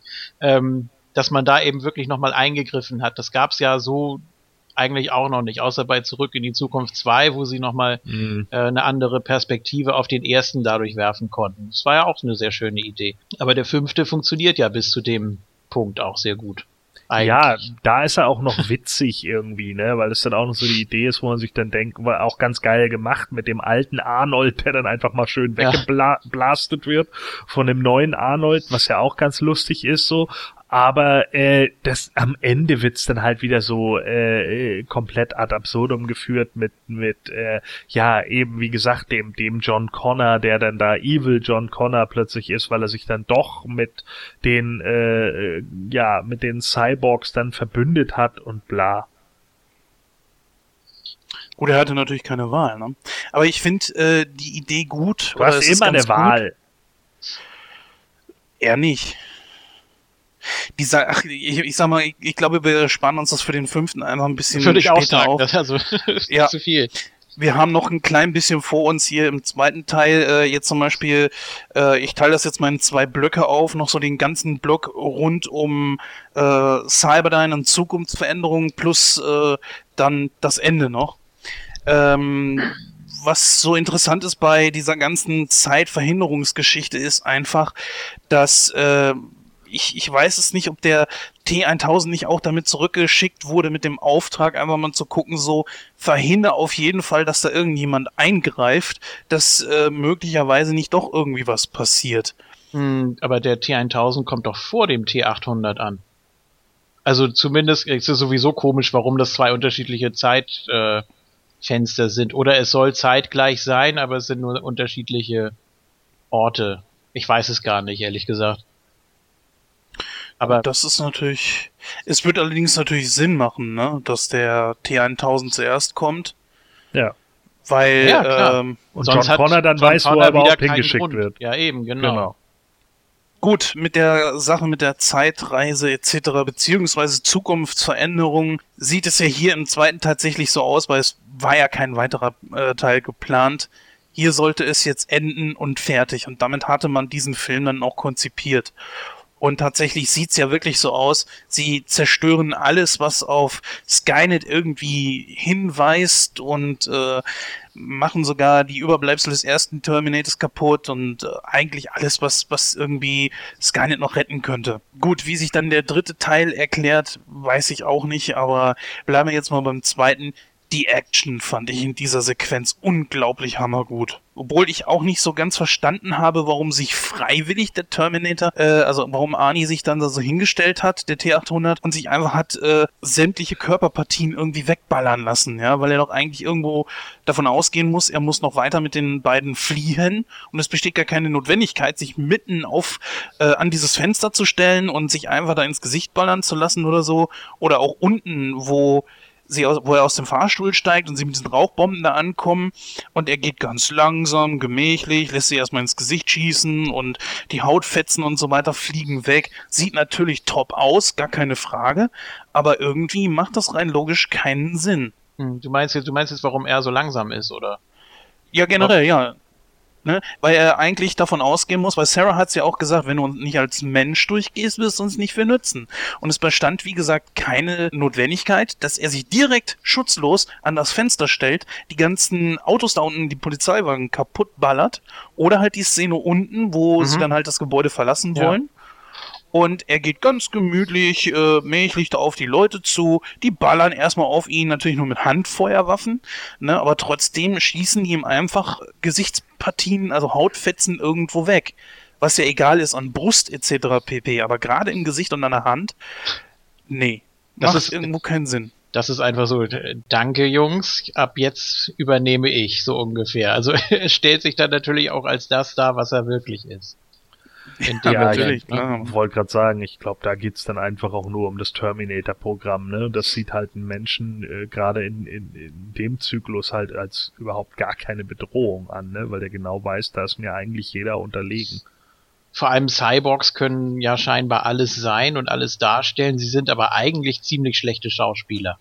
Mhm. Wenn man sich das mal so anguckt, ne? Also ja. eigentlich allesamt, wie die wir gesehen haben äh, haben das nicht so wirklich drauf, äh, sich, sich wirklich menschlich zu verhalten oder Richtig. so, so zu gehen oder so zu gucken oder sonst irgendwas. Ähm, Wobei alle auf Robert Patrick trotzdem reinfallen. Ne? Ja gut, also die Rolle des Cops ist natürlich in dem Moment, äh, als er als er der noch ist, ähm, ist natürlich ganz clever gewählt, weil so ein Cop natürlich, der kann schon sehr aggressiv sein und ich meine, Robert Patrick ist ja sowieso von, von Natur aus creepy, also er, ja. er macht ja, er macht ja in Faculty eigentlich nichts anderes als hier und trotzdem kriegt man eine Heidenangst. ja, obwohl in Faculty steht er mehr rum. Und, ja, trinkt, gut, und trinkt Wasser. und trinkt Wasser. Er hat da nicht so viel zu laufen. Ja. Obwohl ja. in ähm, in Stirb langsam 2 kam er mir auch schon ähnlich vor. Das waren nicht so viele Szenen, aber äh, trotzdem, da hält er die Waffen ähnlich und so weiter. Ja gut, er hat halt eben seine Gestiken, Mimiken, die nimmt er natürlich auch in Terminator mit, ist ja klar. Aber ähm, man kann das schon so ein bisschen erkennen. Richtig geil finde ich hier in diesem WWE-Film, ne? Äh, ja. Das war, glaube ich, The Marine, kann das sein? Genau, der erste noch, ja. Ja, das spielt ja auch Robert Patrick mit und da meint ja einer von seinen Kollegen, er spielt ja den Bad Guy, äh, spricht dann da John Cena an und meint so, der, der sieht ja, der benimmt sich ja irgendwie wie der Terminator oder so und Robert Patrick, die sitzt in einem Auto, guckt nur in den Rückspiegel, so nach dem Motto, ne, ja, ja, Hä, nee, Schon sagt, klar. sagt das nicht Robert Patrick sogar selber? Was ist da, äh, äh, äh, sagt er nicht so, äh, äh, who's that guy, the fucking Terminator oder irgendwie sowas? Sagt er das nicht sogar selbst? nee, nee, das ist, deswegen guckt er ja so in den Rückspiegel auf seinen Kumpel, so, äh, die vierte Wand so ein bisschen durchbrechen. Ja, ist das nicht, ist das nicht in dem, äh, in, in dem Zusammenhang, wo, wo, wo irgendwie die, äh, wo von denen irgendwie die Motorhaube weggeballert wird? Habe ich jetzt auch so in Erinnerung. Auf jeden Fall sagt das nicht Patrick selbst, sondern einer guckt, glaube ich, nach hinten und Mhm. meint du das da, so halt. bist du da ganz sicher? Oh, ich habe den Film einmal gesehen, aber The Marine ist auch so schlecht. Ja, ich fand den Ähm. auch nicht gut, weil es, äh, der, der Marine heißt eigentlich nur, John Cena springt von der Explosion weg. Und das in 520 verschiedenen Einstellungen. Also. Aber mal ganz ehrlich, so Unrecht haben die in dem Film nicht. Äh, John Cena würde einen richtig geilen Terminator abgeben. Das mag sein, ja. Ja, weil Schauspieler musst du halt für die Rolle nicht so sonderlich. Ne? Aber ist ja auch egal. Äh, kommen wir mal zurück auf die Geschichte. Also das haben wir jetzt eigentlich relativ schnell abgehandelt. Ich würde sagen, wir gucken uns jetzt direkt mal das Ende an und das natürlich sehr, sehr actiongeladen. Auch einige Szenen, die rausgeschnitten wurden. Ähm, der T1000 knallt ja mit seinem Hubschrauber dann direkt da äh, in diese, ja, was ist das eigentlich? Eisengießerfabrik äh, oder sowas? Mhm. äh, oder Stahlfabrik, klar, ne?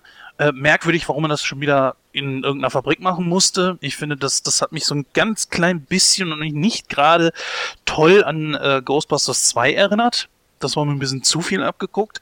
Aber, lassen wir so stehen, ist okay. Ja, er hat dann halt Probleme. Ähm, was ist das? Stickstoff gewesen oder Wasserstoff? Weißt du das noch, Gordon? Äh, flüssiger Sauerstoff. Okay. Ja, auf jeden Fall konnte er sich dann nicht mehr bewegen und konnte dann zerschossen werden. Geile Szene übrigens. Ähm, ich, ich weiß nicht, hätte man da vielleicht sogar den Film schon enden lassen sollen?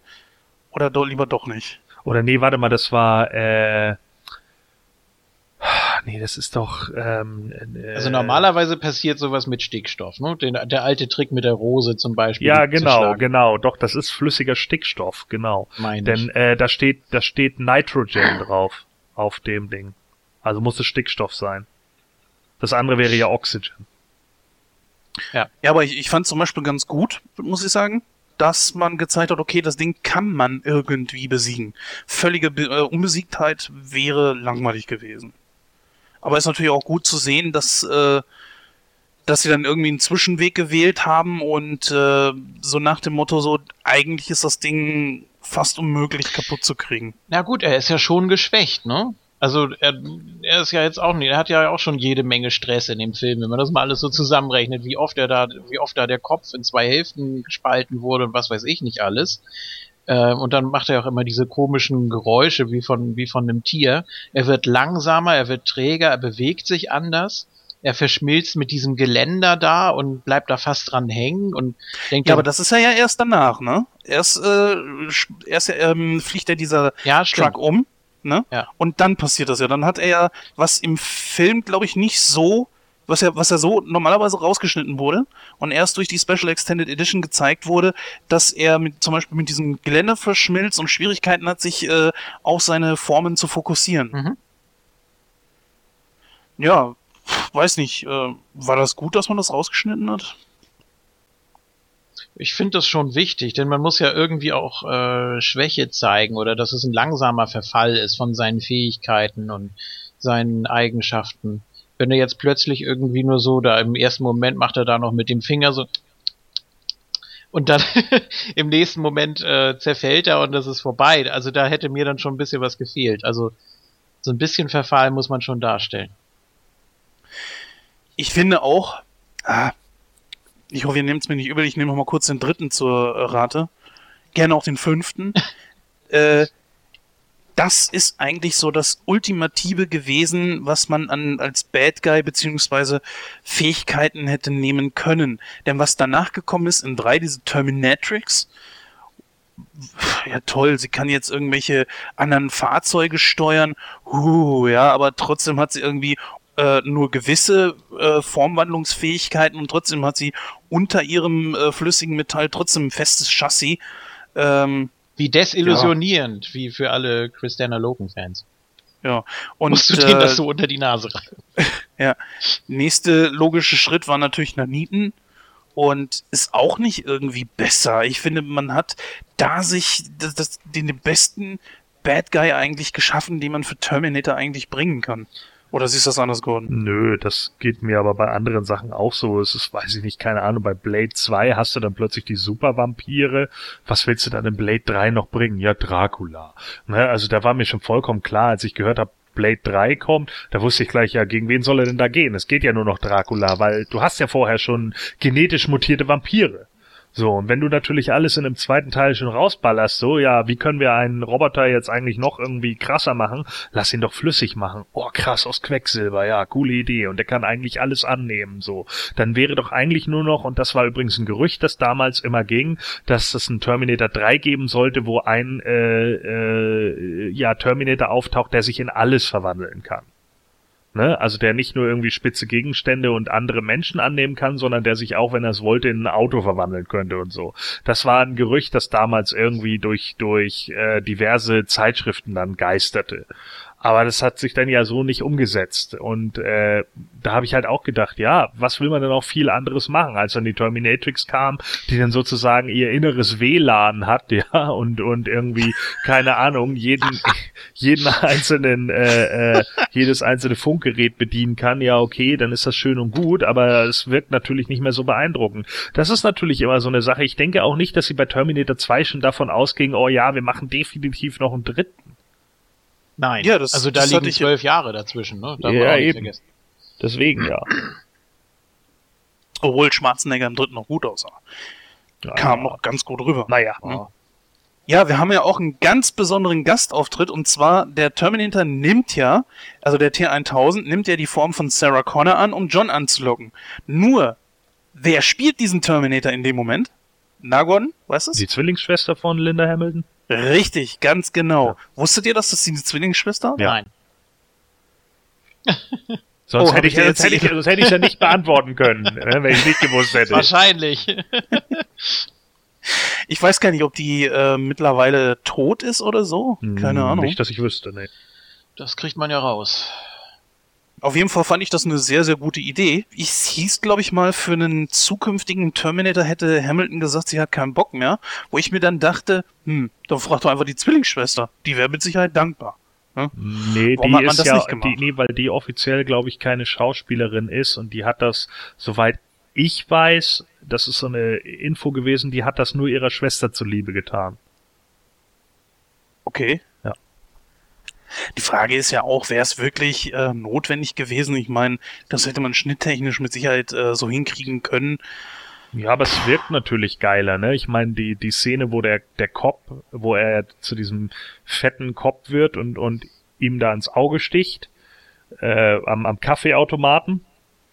Ne, das ist ja auch so eine Szene, wo er doch diesen, diesen Parkettfußboden annimmt, äh, diesen, diesen Schachfußboden.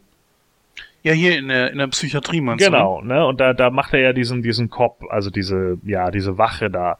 Dem sticht er, der holt sich doch irgendwie so einen Kaffee mit einem Pik Ass oder was da raus und dem sticht er dann doch ins Auge. Genau, das ist der Bruder, ne? Ja, genau, das sind auch Zwillinge. Weißt du, wo ich die das erste ja Mal wieder gesehen habe, Bei wo ich das. Gremlins ich, 2. ach, verdammt. Ja, Mist. weiß ich, ich bin in deinem Kopf. So. So, also Ja, äh, Leslie Gremlins 2. Hamilton äh, hat seitdem nichts mehr gemacht. Sie lebt wohl noch. Ähm, Aber sie hat auch die jüngere Sarah in der Spielplatzszene als die Explosion in dem Albtraum da. Ja, ich habe irgendwann mal, ich habe irgendwann mal gelesen, dass dass äh, Leslie diese diese ähm, Rolle wohl nur mitgemacht hat, weil Linda sie ausdrücklich darum gebeten hat für für diese Sache. Ansonsten hätte sie es gar nicht gemacht, weil sie eigentlich vom Beruf was ganz anderes ist. Kellnerin. so Wahre kommt man da rein. Weltretterin. Verdammt. Das ist einfach ich die, wollte die doch gar nicht. das ist einfach die Verfilmung von Leslie Hamilton, verfilmt von ihrer Schwester. Genau, ja. Und bei Dantes Peak musste sie dann auch wieder herhalten. Ach, Ja, gut, gehen wir jetzt mal äh, so ein bisschen Richtung Ende, weil wir haben ja auch schon einiges diskutiert. Es wird natürlich ein bisschen was auf der Strecke bleiben, ist ja klar. Äh, so die Schlussszene, ich mich würde mal interessieren, wie das auf euch gewirkt hat. War das zu viel des Guten mit dem, ich sag mal, mh, wie kann man das sagen, dem äh, sich selbst gefundenen Terminator oder oder dem empfindsamen Terminator, der dann äh, sagt, ich opfere mich aufopfern für die Zukunft oder irgendwie sowas. Wie habt ihr das empfunden? War euch das eine Spur zu viel für einen Androiden oder? Ich habe mir das immer so erklärt, dass das auch ein Teil dieser äh, selbstständigen Weiterentwicklung der Maschinen ist. Das heißt also, wenn die viel mit Menschen zu tun haben, werden sie menschlicher. Wenn sie nur mit Cyborgs zu tun haben, dann gucken sie nur stumpf durch die Gegend. Also, dass sie sich auch anpassen können. Das war ja eigentlich so der Sinn wahrscheinlich auch. Hm. Ist gar nicht so einfach, ne? Also ich denke mir immer so, wenn man das Ding zu sehr vermenschlicht, was man ja schon gemacht hat, zum Beispiel durch dieses äh, Lachen oder dieses Interesse, warum weinen Menschen, was dem Terminator ja eigentlich scheißegal sein sollte, weil er nur seine Mission im Kopf hat. Deswegen finde ich eigentlich den dritten Teil gar nicht so schlecht. Das ist ja wieder ein neuer Terminator. Der geht ja voll rabiat mit denen um. Den ist das scheißegal. Der sieht seine Mission, die hat er im Kopf, die will er durchsetzen und damit ist für ihn die Sache gegessen. Der interessiert sich auch gar nicht so wirklich für äh, John und die ähm, ähm, Brewster, Catherine Brewster, genau. Ja, übrigens furchtbar. Ich habe vor kurzem ja die komplette Reihe nochmal gesehen. Und dann dachte ich, ah nein, verdammt, da spielt ja Claire Danes mit. Ich hab's fast vergessen. und da dachte ich, bitte nicht. Äh, also bei Homeland geht sie mir die letzten zwei Staffeln auf die Nerven. Ich finde das furchtbar, dieses Weinerliche, dieses, ah nee. Ich finde ich find sie sehr anstrengend mittlerweile. Aber das nur am Rande. Ja, aber zurück zu Gordon. Was äh, ist deine Einstellung zu der ganzen Geschichte?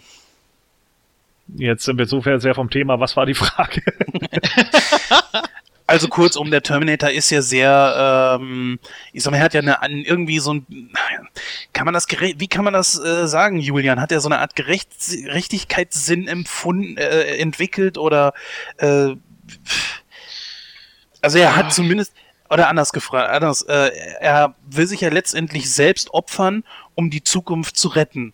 So, und spricht Hm. ja auch schon anders, ja hat also irgendwo was Empfindsames entwickelt. Ist das so ein Ding, wo du sagen würdest, Gordon, ja, das ist okay, oder ist dir das schon too much für eine, für eine Maschine? Nein, also äh, empfindsam finde ich das auch nicht. Er lernt halt mit, ne? Er hat halt eine lernende KI, also eine künstliche Intelligenz, die halt irgendwie versucht, Dinge nachzuvollziehen. So dafür ist er ja da. Er versucht nachzuvollziehen, wie, wie ben, benehmen sich Menschen, äh, äh, um, um das irgendwie zu adaptieren. Er sagt dann ja auch irgendwann, äh, äh, was sagt er da noch? Warum läufst du aus? Oder so? Nee, warum weinen Menschen? nee, ähm, was, was ist mit deinen Augen oder irgendwie ja, was sowas, ist mit ne? deinem Gesicht oder so, ne? Ja, ja. Und dann sagt er doch, ach nichts oder irgendwie so. Und, und äh, versucht halt irgendwie zu ergründen, warum, äh, ja, wo, wo er ihm dann eben erklären muss, ja, äh, Menschen weinen, wenn es weh tut. Oder irgendwie sowas, ja, was er dann natürlich nicht nachvollziehen kann, weil er halt keine Emotionen hat, aber dann eben versteht, okay, Menschen haben halt Emotionen. Ne? Und deswegen schmerzt es eben.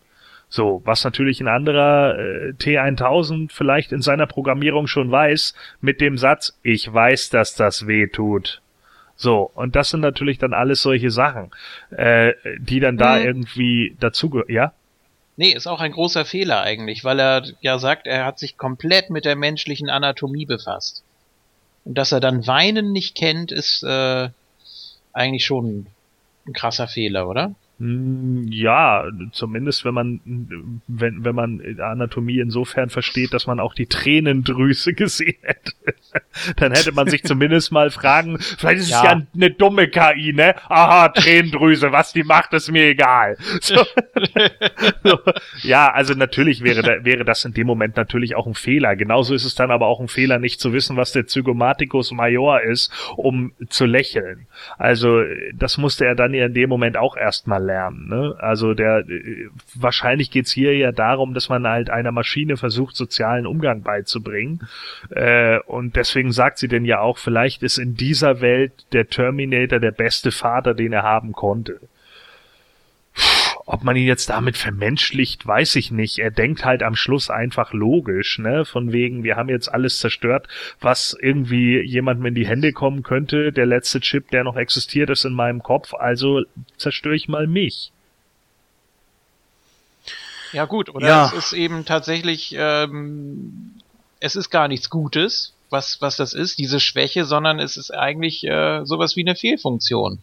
So wie bei Nummer 5, der eine Seele hatte, oder bei Schlupp, oder bei, ja, weiß ich nicht, 200 Jahre Mann, ist ein bisschen was anderes, aber Schlupp vom anderen Stern, ernsthaft? vom, vom grünen Stern, ja, Ja. natürlich, war ja auch eine Fehlproduktion. Ja.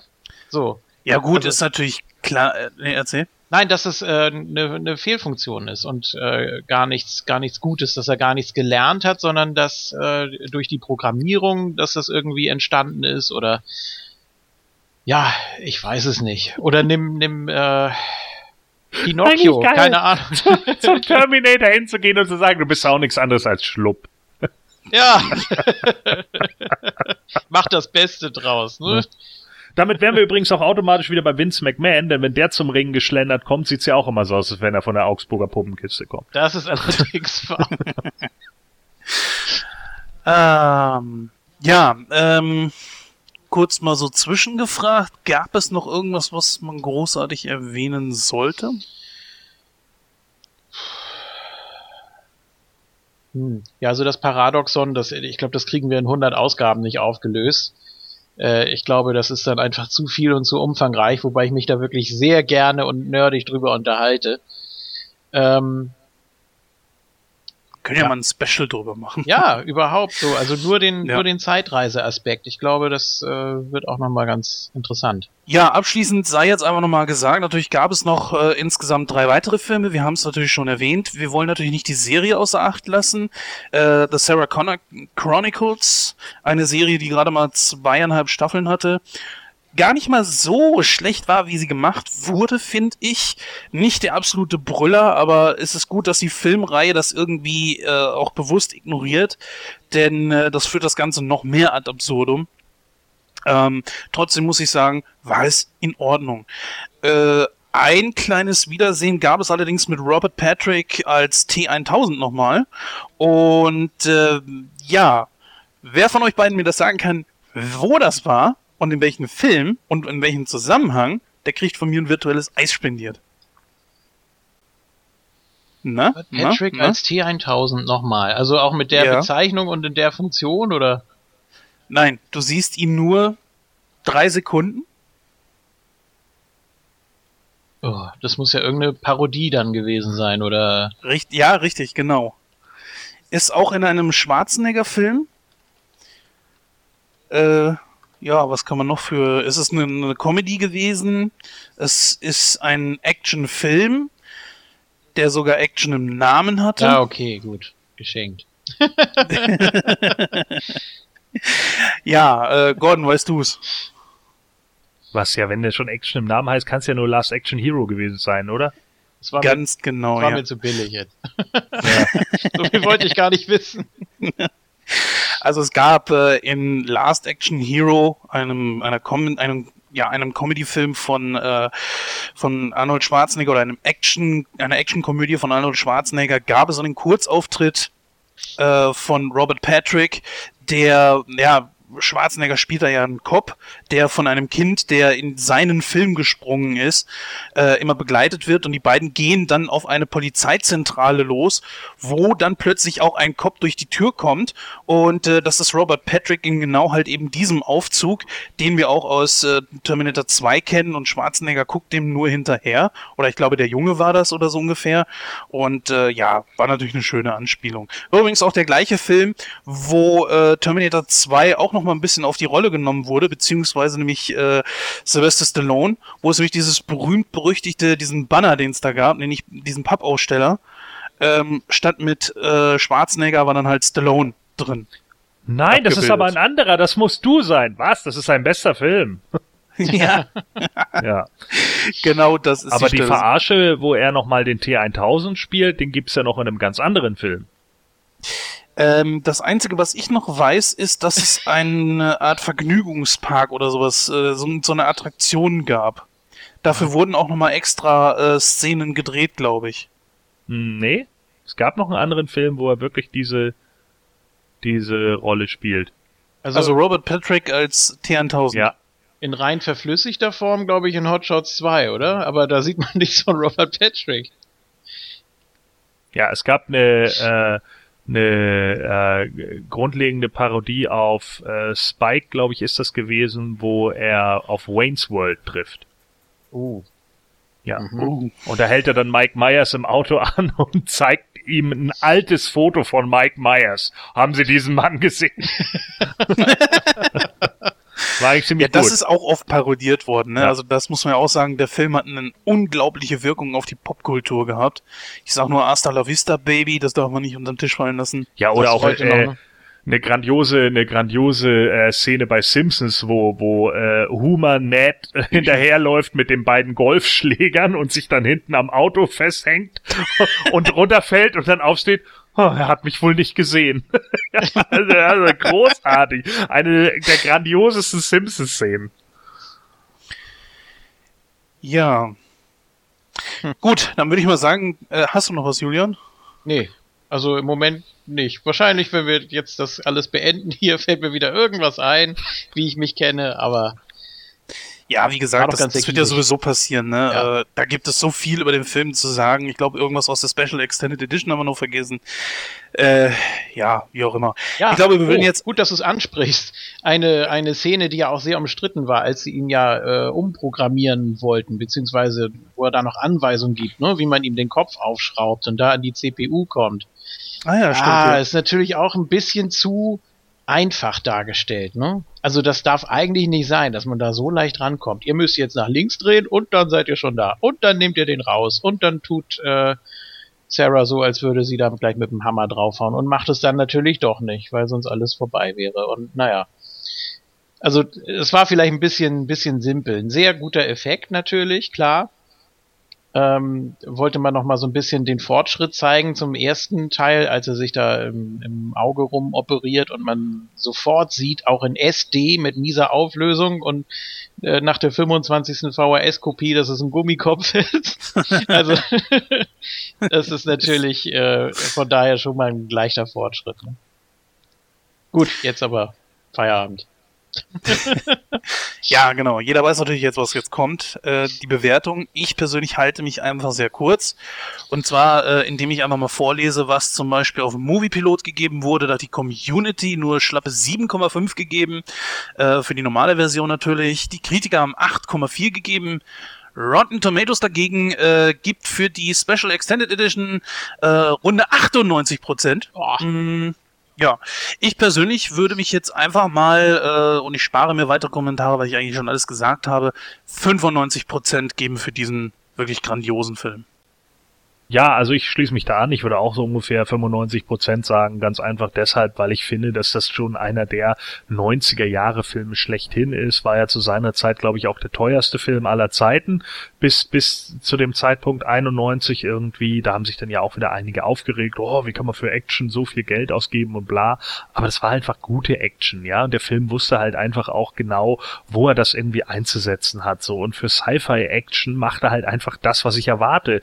Popcorn, Kino par excellence mit geilen Charakteren, wo man aber nicht nur auf die Charaktere eingeht, sondern auch das Feeling für den Film bekommt. Dazu ist er in vielen Punkten noch relativ intelligent, hat auch gute Nebencharaktere äh, wie Miles Dyson oder sonst irgendwie was, was echt Spaß macht. Er ist super quotable und der Film ist absolute Popkultur und deswegen äh, bin ich der Meinung, kann man ihm auch nicht deutlich weniger geben, weil äh, der halt auch mit der Zeit nicht so unfassbar schlecht gealtert wäre, dass man noch sagen könnte, nee, der funktioniert nicht mehr.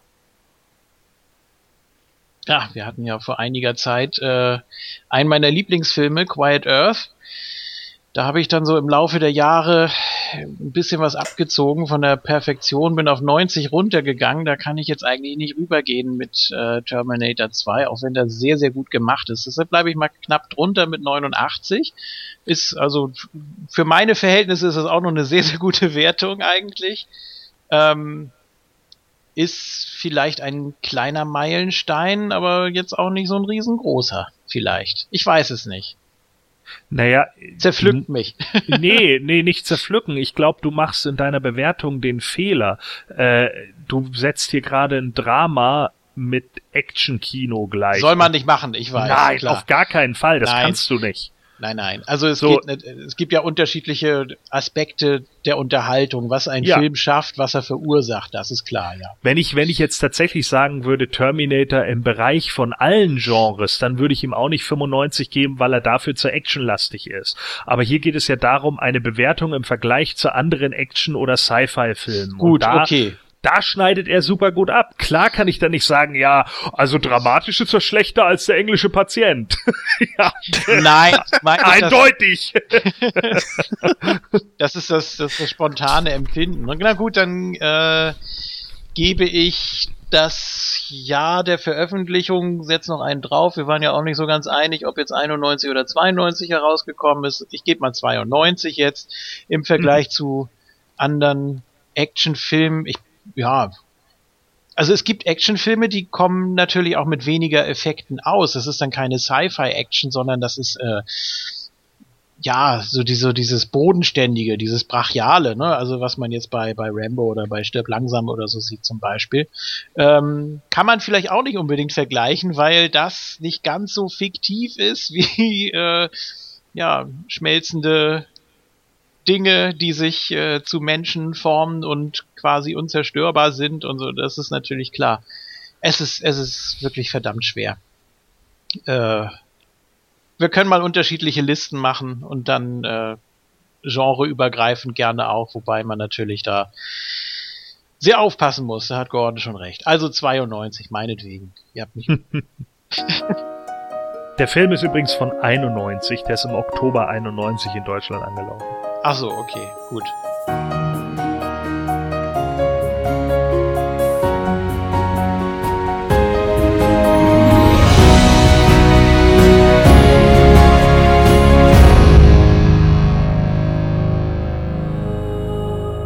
Ja, da kommen wir dann noch schon zum letzten Punkt heute. Das wäre Kino aktuell.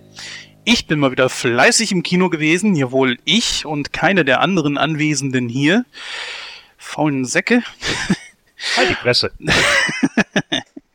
ja, ich habe mir zwei Filme angesehen und zwar auch direkt am selben Tag. Und zwar The Conjuring 2 und leider auch notgedrungen Central Intelligence. Ja, Central Intelligence. Fange ich mit dem am besten mal an weil äh, ja, also dieser Kinotag ist ein bisschen schräg gelaufen. Ich wollte eigentlich in die Sneak, was ich allerdings äh, konnte ich knicken.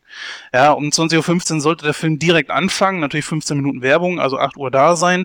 Ich war um ungefähr 20 vor 8 da und da war eine Schlange bis draußen und ihr könnt euch vorstellen, was zu dem Zeitpunkt natürlich war.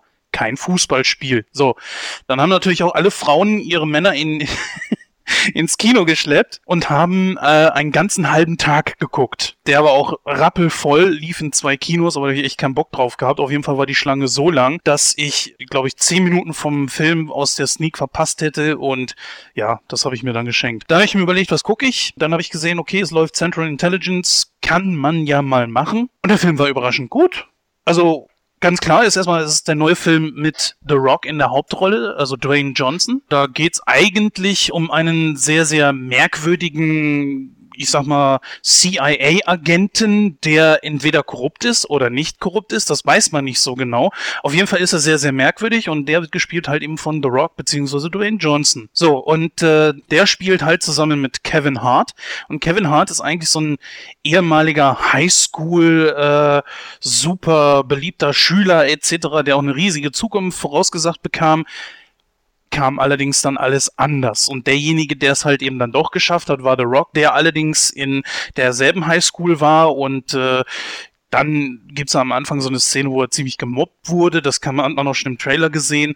Und dann haben ihn Leute da, äh, wo The Rock ich sag mal, eine, eine recht gute Animation sogar, ziemlich dick dargestellt wurde. Ja, dann haben sie ihn halt entblößt, mitten in die Turnhalle, die natürlich voll war, reingeworfen und dieser von Kevin Hart gespielte Charakter hat ihm dann so eine Jacke übergelegt und damit hat er irgendwie so gepunktet, dass, ähm, ja, ich nenne sie jetzt einfach mal bei den Schauspielern, dass The Rock ihm das einfach bis ewig gedankt hat und deswegen wendet er sich halt auch in der Gegenwart an seinen alten Hi- Highschool-Kumpel da und ähm, offenbart ihm dann später auch so, du, pass auf, ich bin Geheimagent. Aha.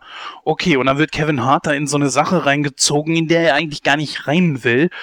Und so verläuft dann auch die ganze Zeit des Films. Und man hat einige Plot-Twists drin.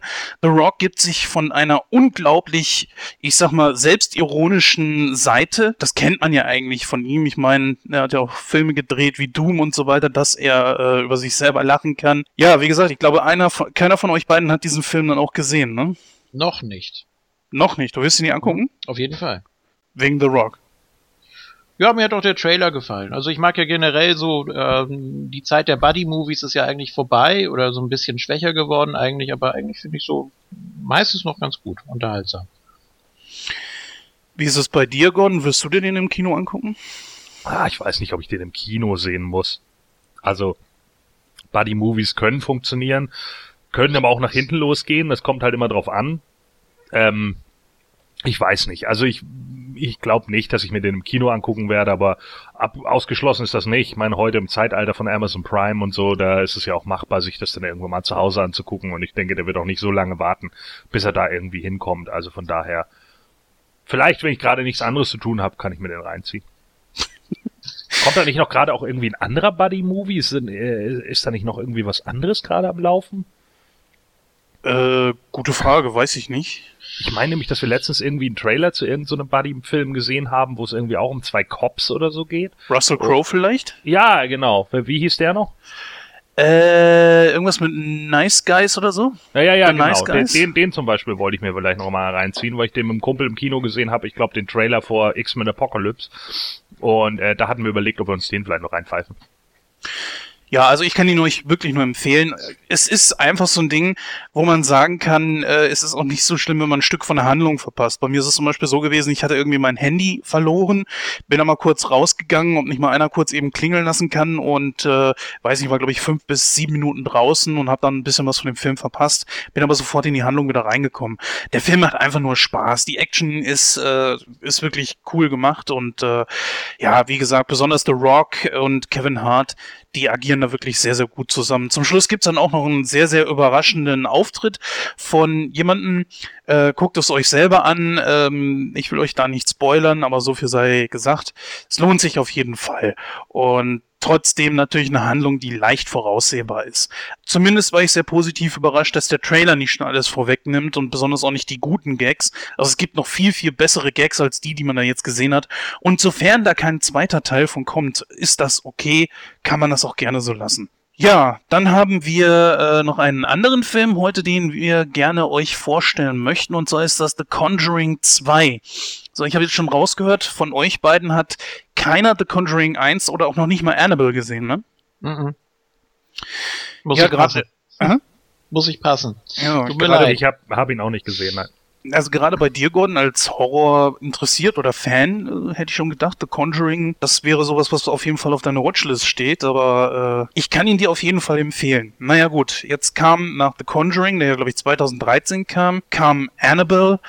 Das ist ja so ein Ableger davon und erzählt ja die Geschichte über diese Puppe, die wir dann während The Conjuring 1 mal gesehen haben. Die steht ja in diesem verschlossenen Glaskasten in diesem Museum von äh, diesem Geisterpärchen, also Geisterjägerpärchen. Und den fand ich doch ziemlich lame, sag ich ganz ehrlich. The Conjuring 2 war ich sehr gespannt drauf. Den habe ich mir direkt danach angeguckt, weil, naja, ich stand dann da und dachte mir, hm, gehen, bleiben, gehen, bleiben, egal, ich bin äh, geblieben und habe mir dann den Film direkt danach äh, nochmal, also direkt angeguckt und ich wurde nicht enttäuscht.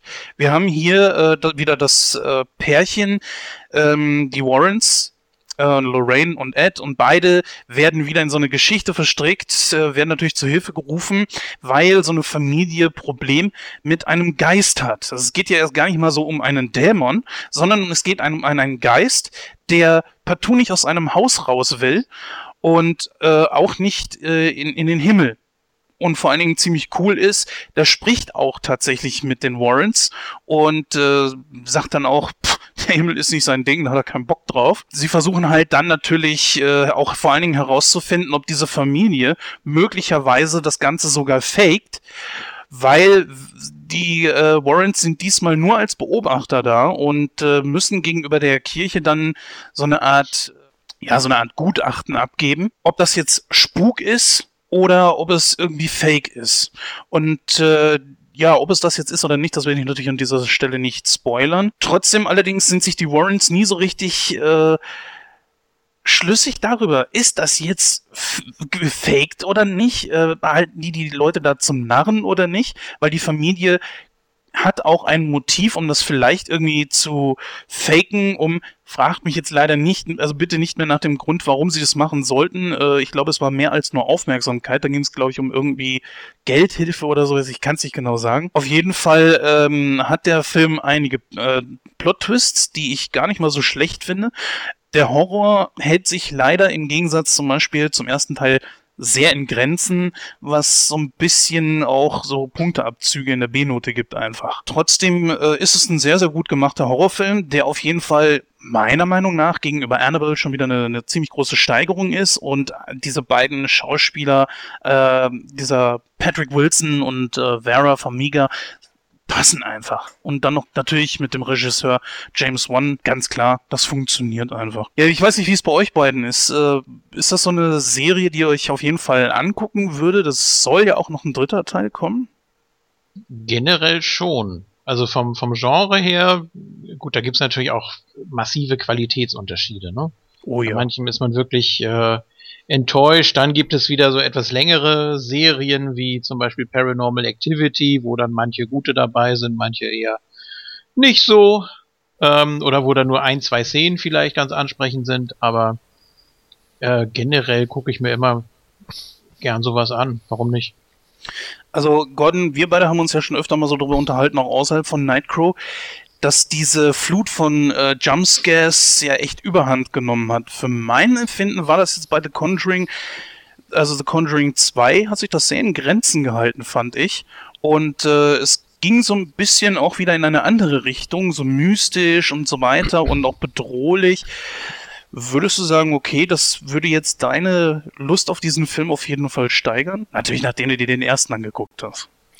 Hm, weiß ich nicht. Also, ähm, was, womit ich halt immer so ein Problem habe, ist halt einfach, dass mir bei vielen heutigen Horrorfilmen einfach der, das gewisse Etwas fehlt.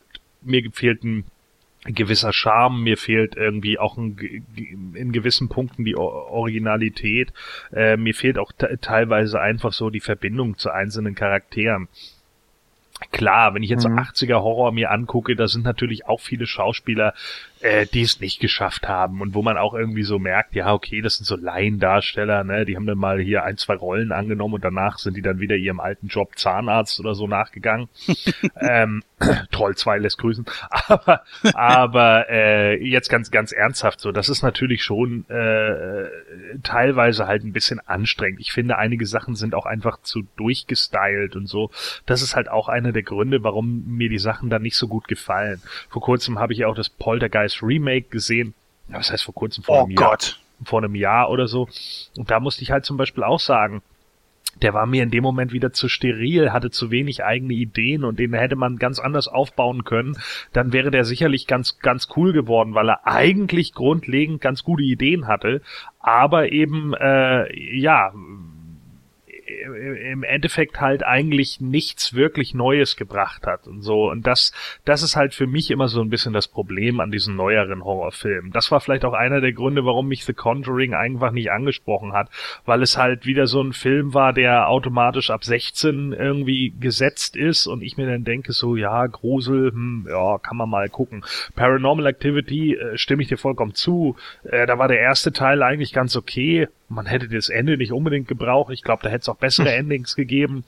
Aber danach wird das halt auch wieder so ad absurdum geführt und dann muss das alles wieder irgendwie so in so eine ganz andere Richtung gehen und damit komme ich dann halt wieder nicht klar. So als Gruselfilm sicherlich ganz okay gemacht, aber auch über Strecken dann teilweise ein bisschen langweilig und gerade die späteren Teile sind dann halt einfach nur noch Murks.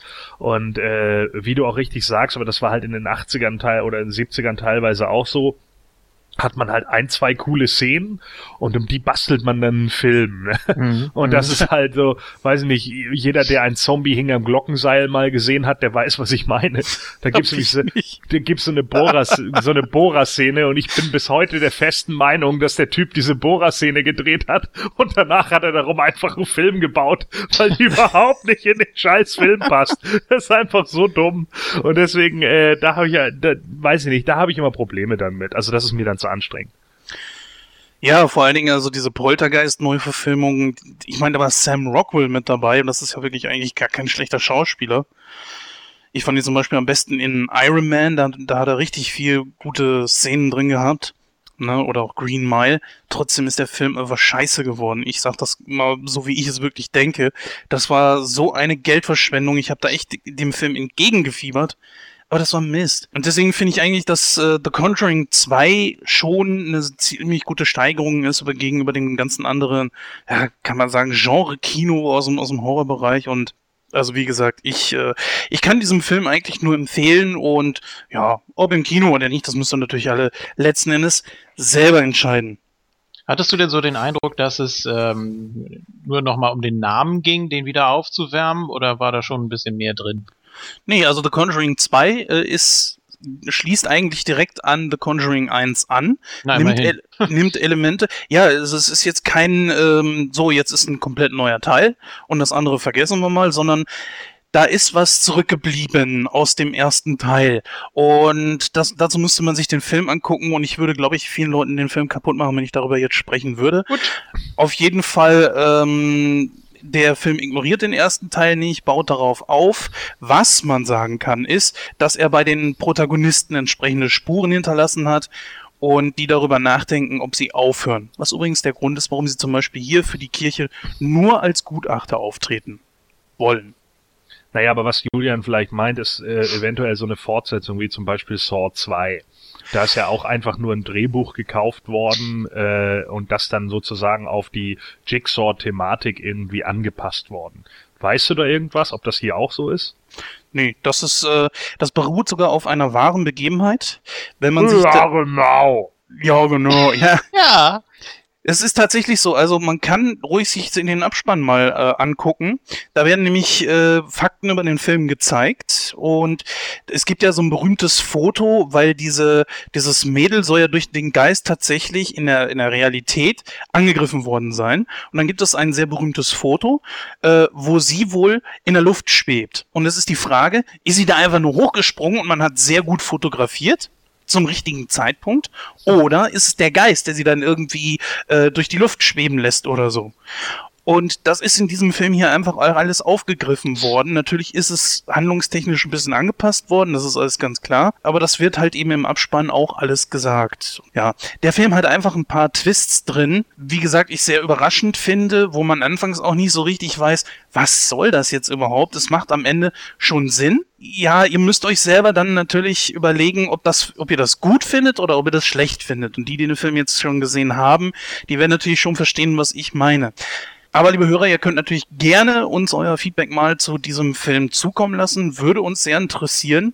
Und vielleicht schaffen es ja Julian oder Gordon an die nächsten Zeit, dann die beiden Filme auch mal nachzuholen. Können wir übrigens auch mal besprechen, den ersten Teil. Lohnt sich auf jeden Fall. Also es ist mal was anderes, weil hier nicht einfach nur auf Jumpscares und so weiter gesetzt wird, sondern einfach auch tatsächlich wahre Hintergründe sind, äh, die so tatsächlich im wahren Leben passierend sein könnten und das in einen Film umgebaut wurden. Besonders der erste Teil kann ich jedem nur ans Herz legen. Aber der zweite, wie gesagt, ist auch ganz gut gibt ja sowieso einen großen Unterschied. Einmal äh, gibt es Filme, die überwiegend auf, äh, ja, was weiß ich, irgendwelche Effekte oder Splatter oder sonst irgendwas setzen. Und dann gibt es wieder welche, die dich herausfordern als Zuschauer, dass es eben eher um das geht, was du nicht siehst, als um das, was du siehst.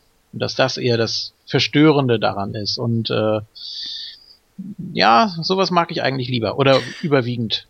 Ja gut, zum Beispiel habe ich ja gesagt, dass der Geist sagt, er möchte nicht aus dem Haus gehen, weil er ist dort gestorben. Das ist so eine 0815-Story. Aber ich sag mal, wenn dann der, der ganz große Twist kommt, Hm. dann stehst du auch da und denkst so, hä? Habe ich jetzt überhaupt nicht erwartet. Wie es letzten Endes, wie man das aufnimmt, muss jeder für sich selber entscheiden. Ich fand's okay. Ich fand, fand das gar nicht so schlecht. Für mich war das mal was sehr Erfrischendes. Er, erfrischender als Cabin in the Woods? Oh, lass diesen Film weg, ey. Sonst geh ich kotzen, ey. Räudig. Das war ja so ein Scheißfilm, ey. Boah.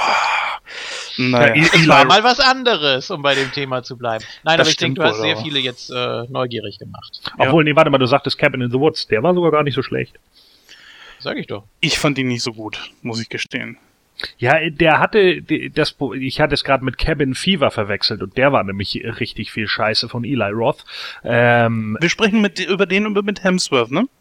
ja, genau. Ja, Und hier, genau. ähm, Sigourney Weaver. Ich fand den schon ziemlich gut, weil der hatte gute Ideen. Am, am, am Schluss ist er ein bisschen aus den Fugen geraten und zwischendrin hat er ein paar Längen, aber Ja. der hat die die Grundidee ist schon ziemlich geil. Also Absolut. Das, muss man schon sagen. Vor allen Dingen, am besten ist die Szene, wo er wirklich zu diesem Monitor hingeht und diese kleinen Kinder ja den japanischen Geister irgendwie besiegen mit ihrer Liebe und er zeigt ihnen, ich hasse euch, fickt euch! Das ist einfach nur geil.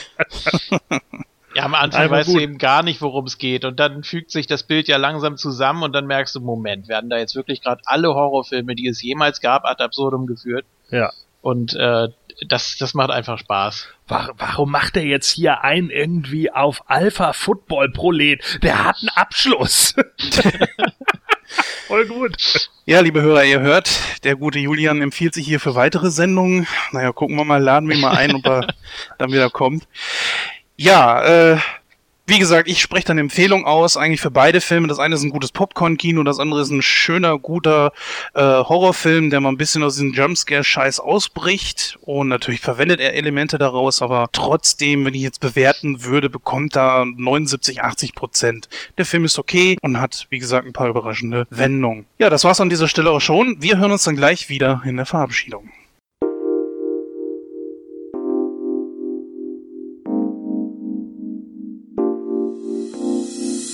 Du bist doch ein dummes Schwein, du da, du. Oh.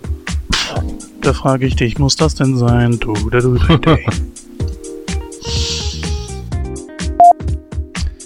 Erfüllt der Spruch auch seinen Zweck, sind die Zähne weg.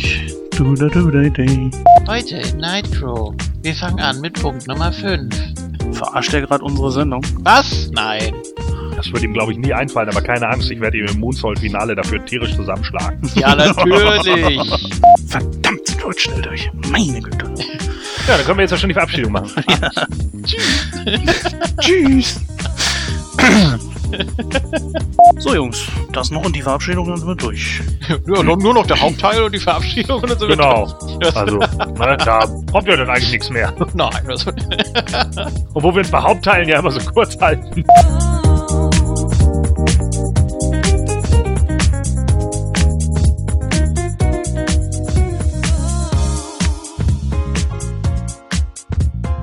Ja, liebe Hörer, die 61. Ausgabe nähert sich damit dem Ende. Dieses Mal mit mir als Moderator. Ich hoffe, das nächste Mal wieder dann mit dem guten Christoph. Der redet weniger als ich und äh, der kann das irgendwie auch besser als ich. Aber ja, es ist ein verdammt harter Job und irgendeiner muss ihn ja machen.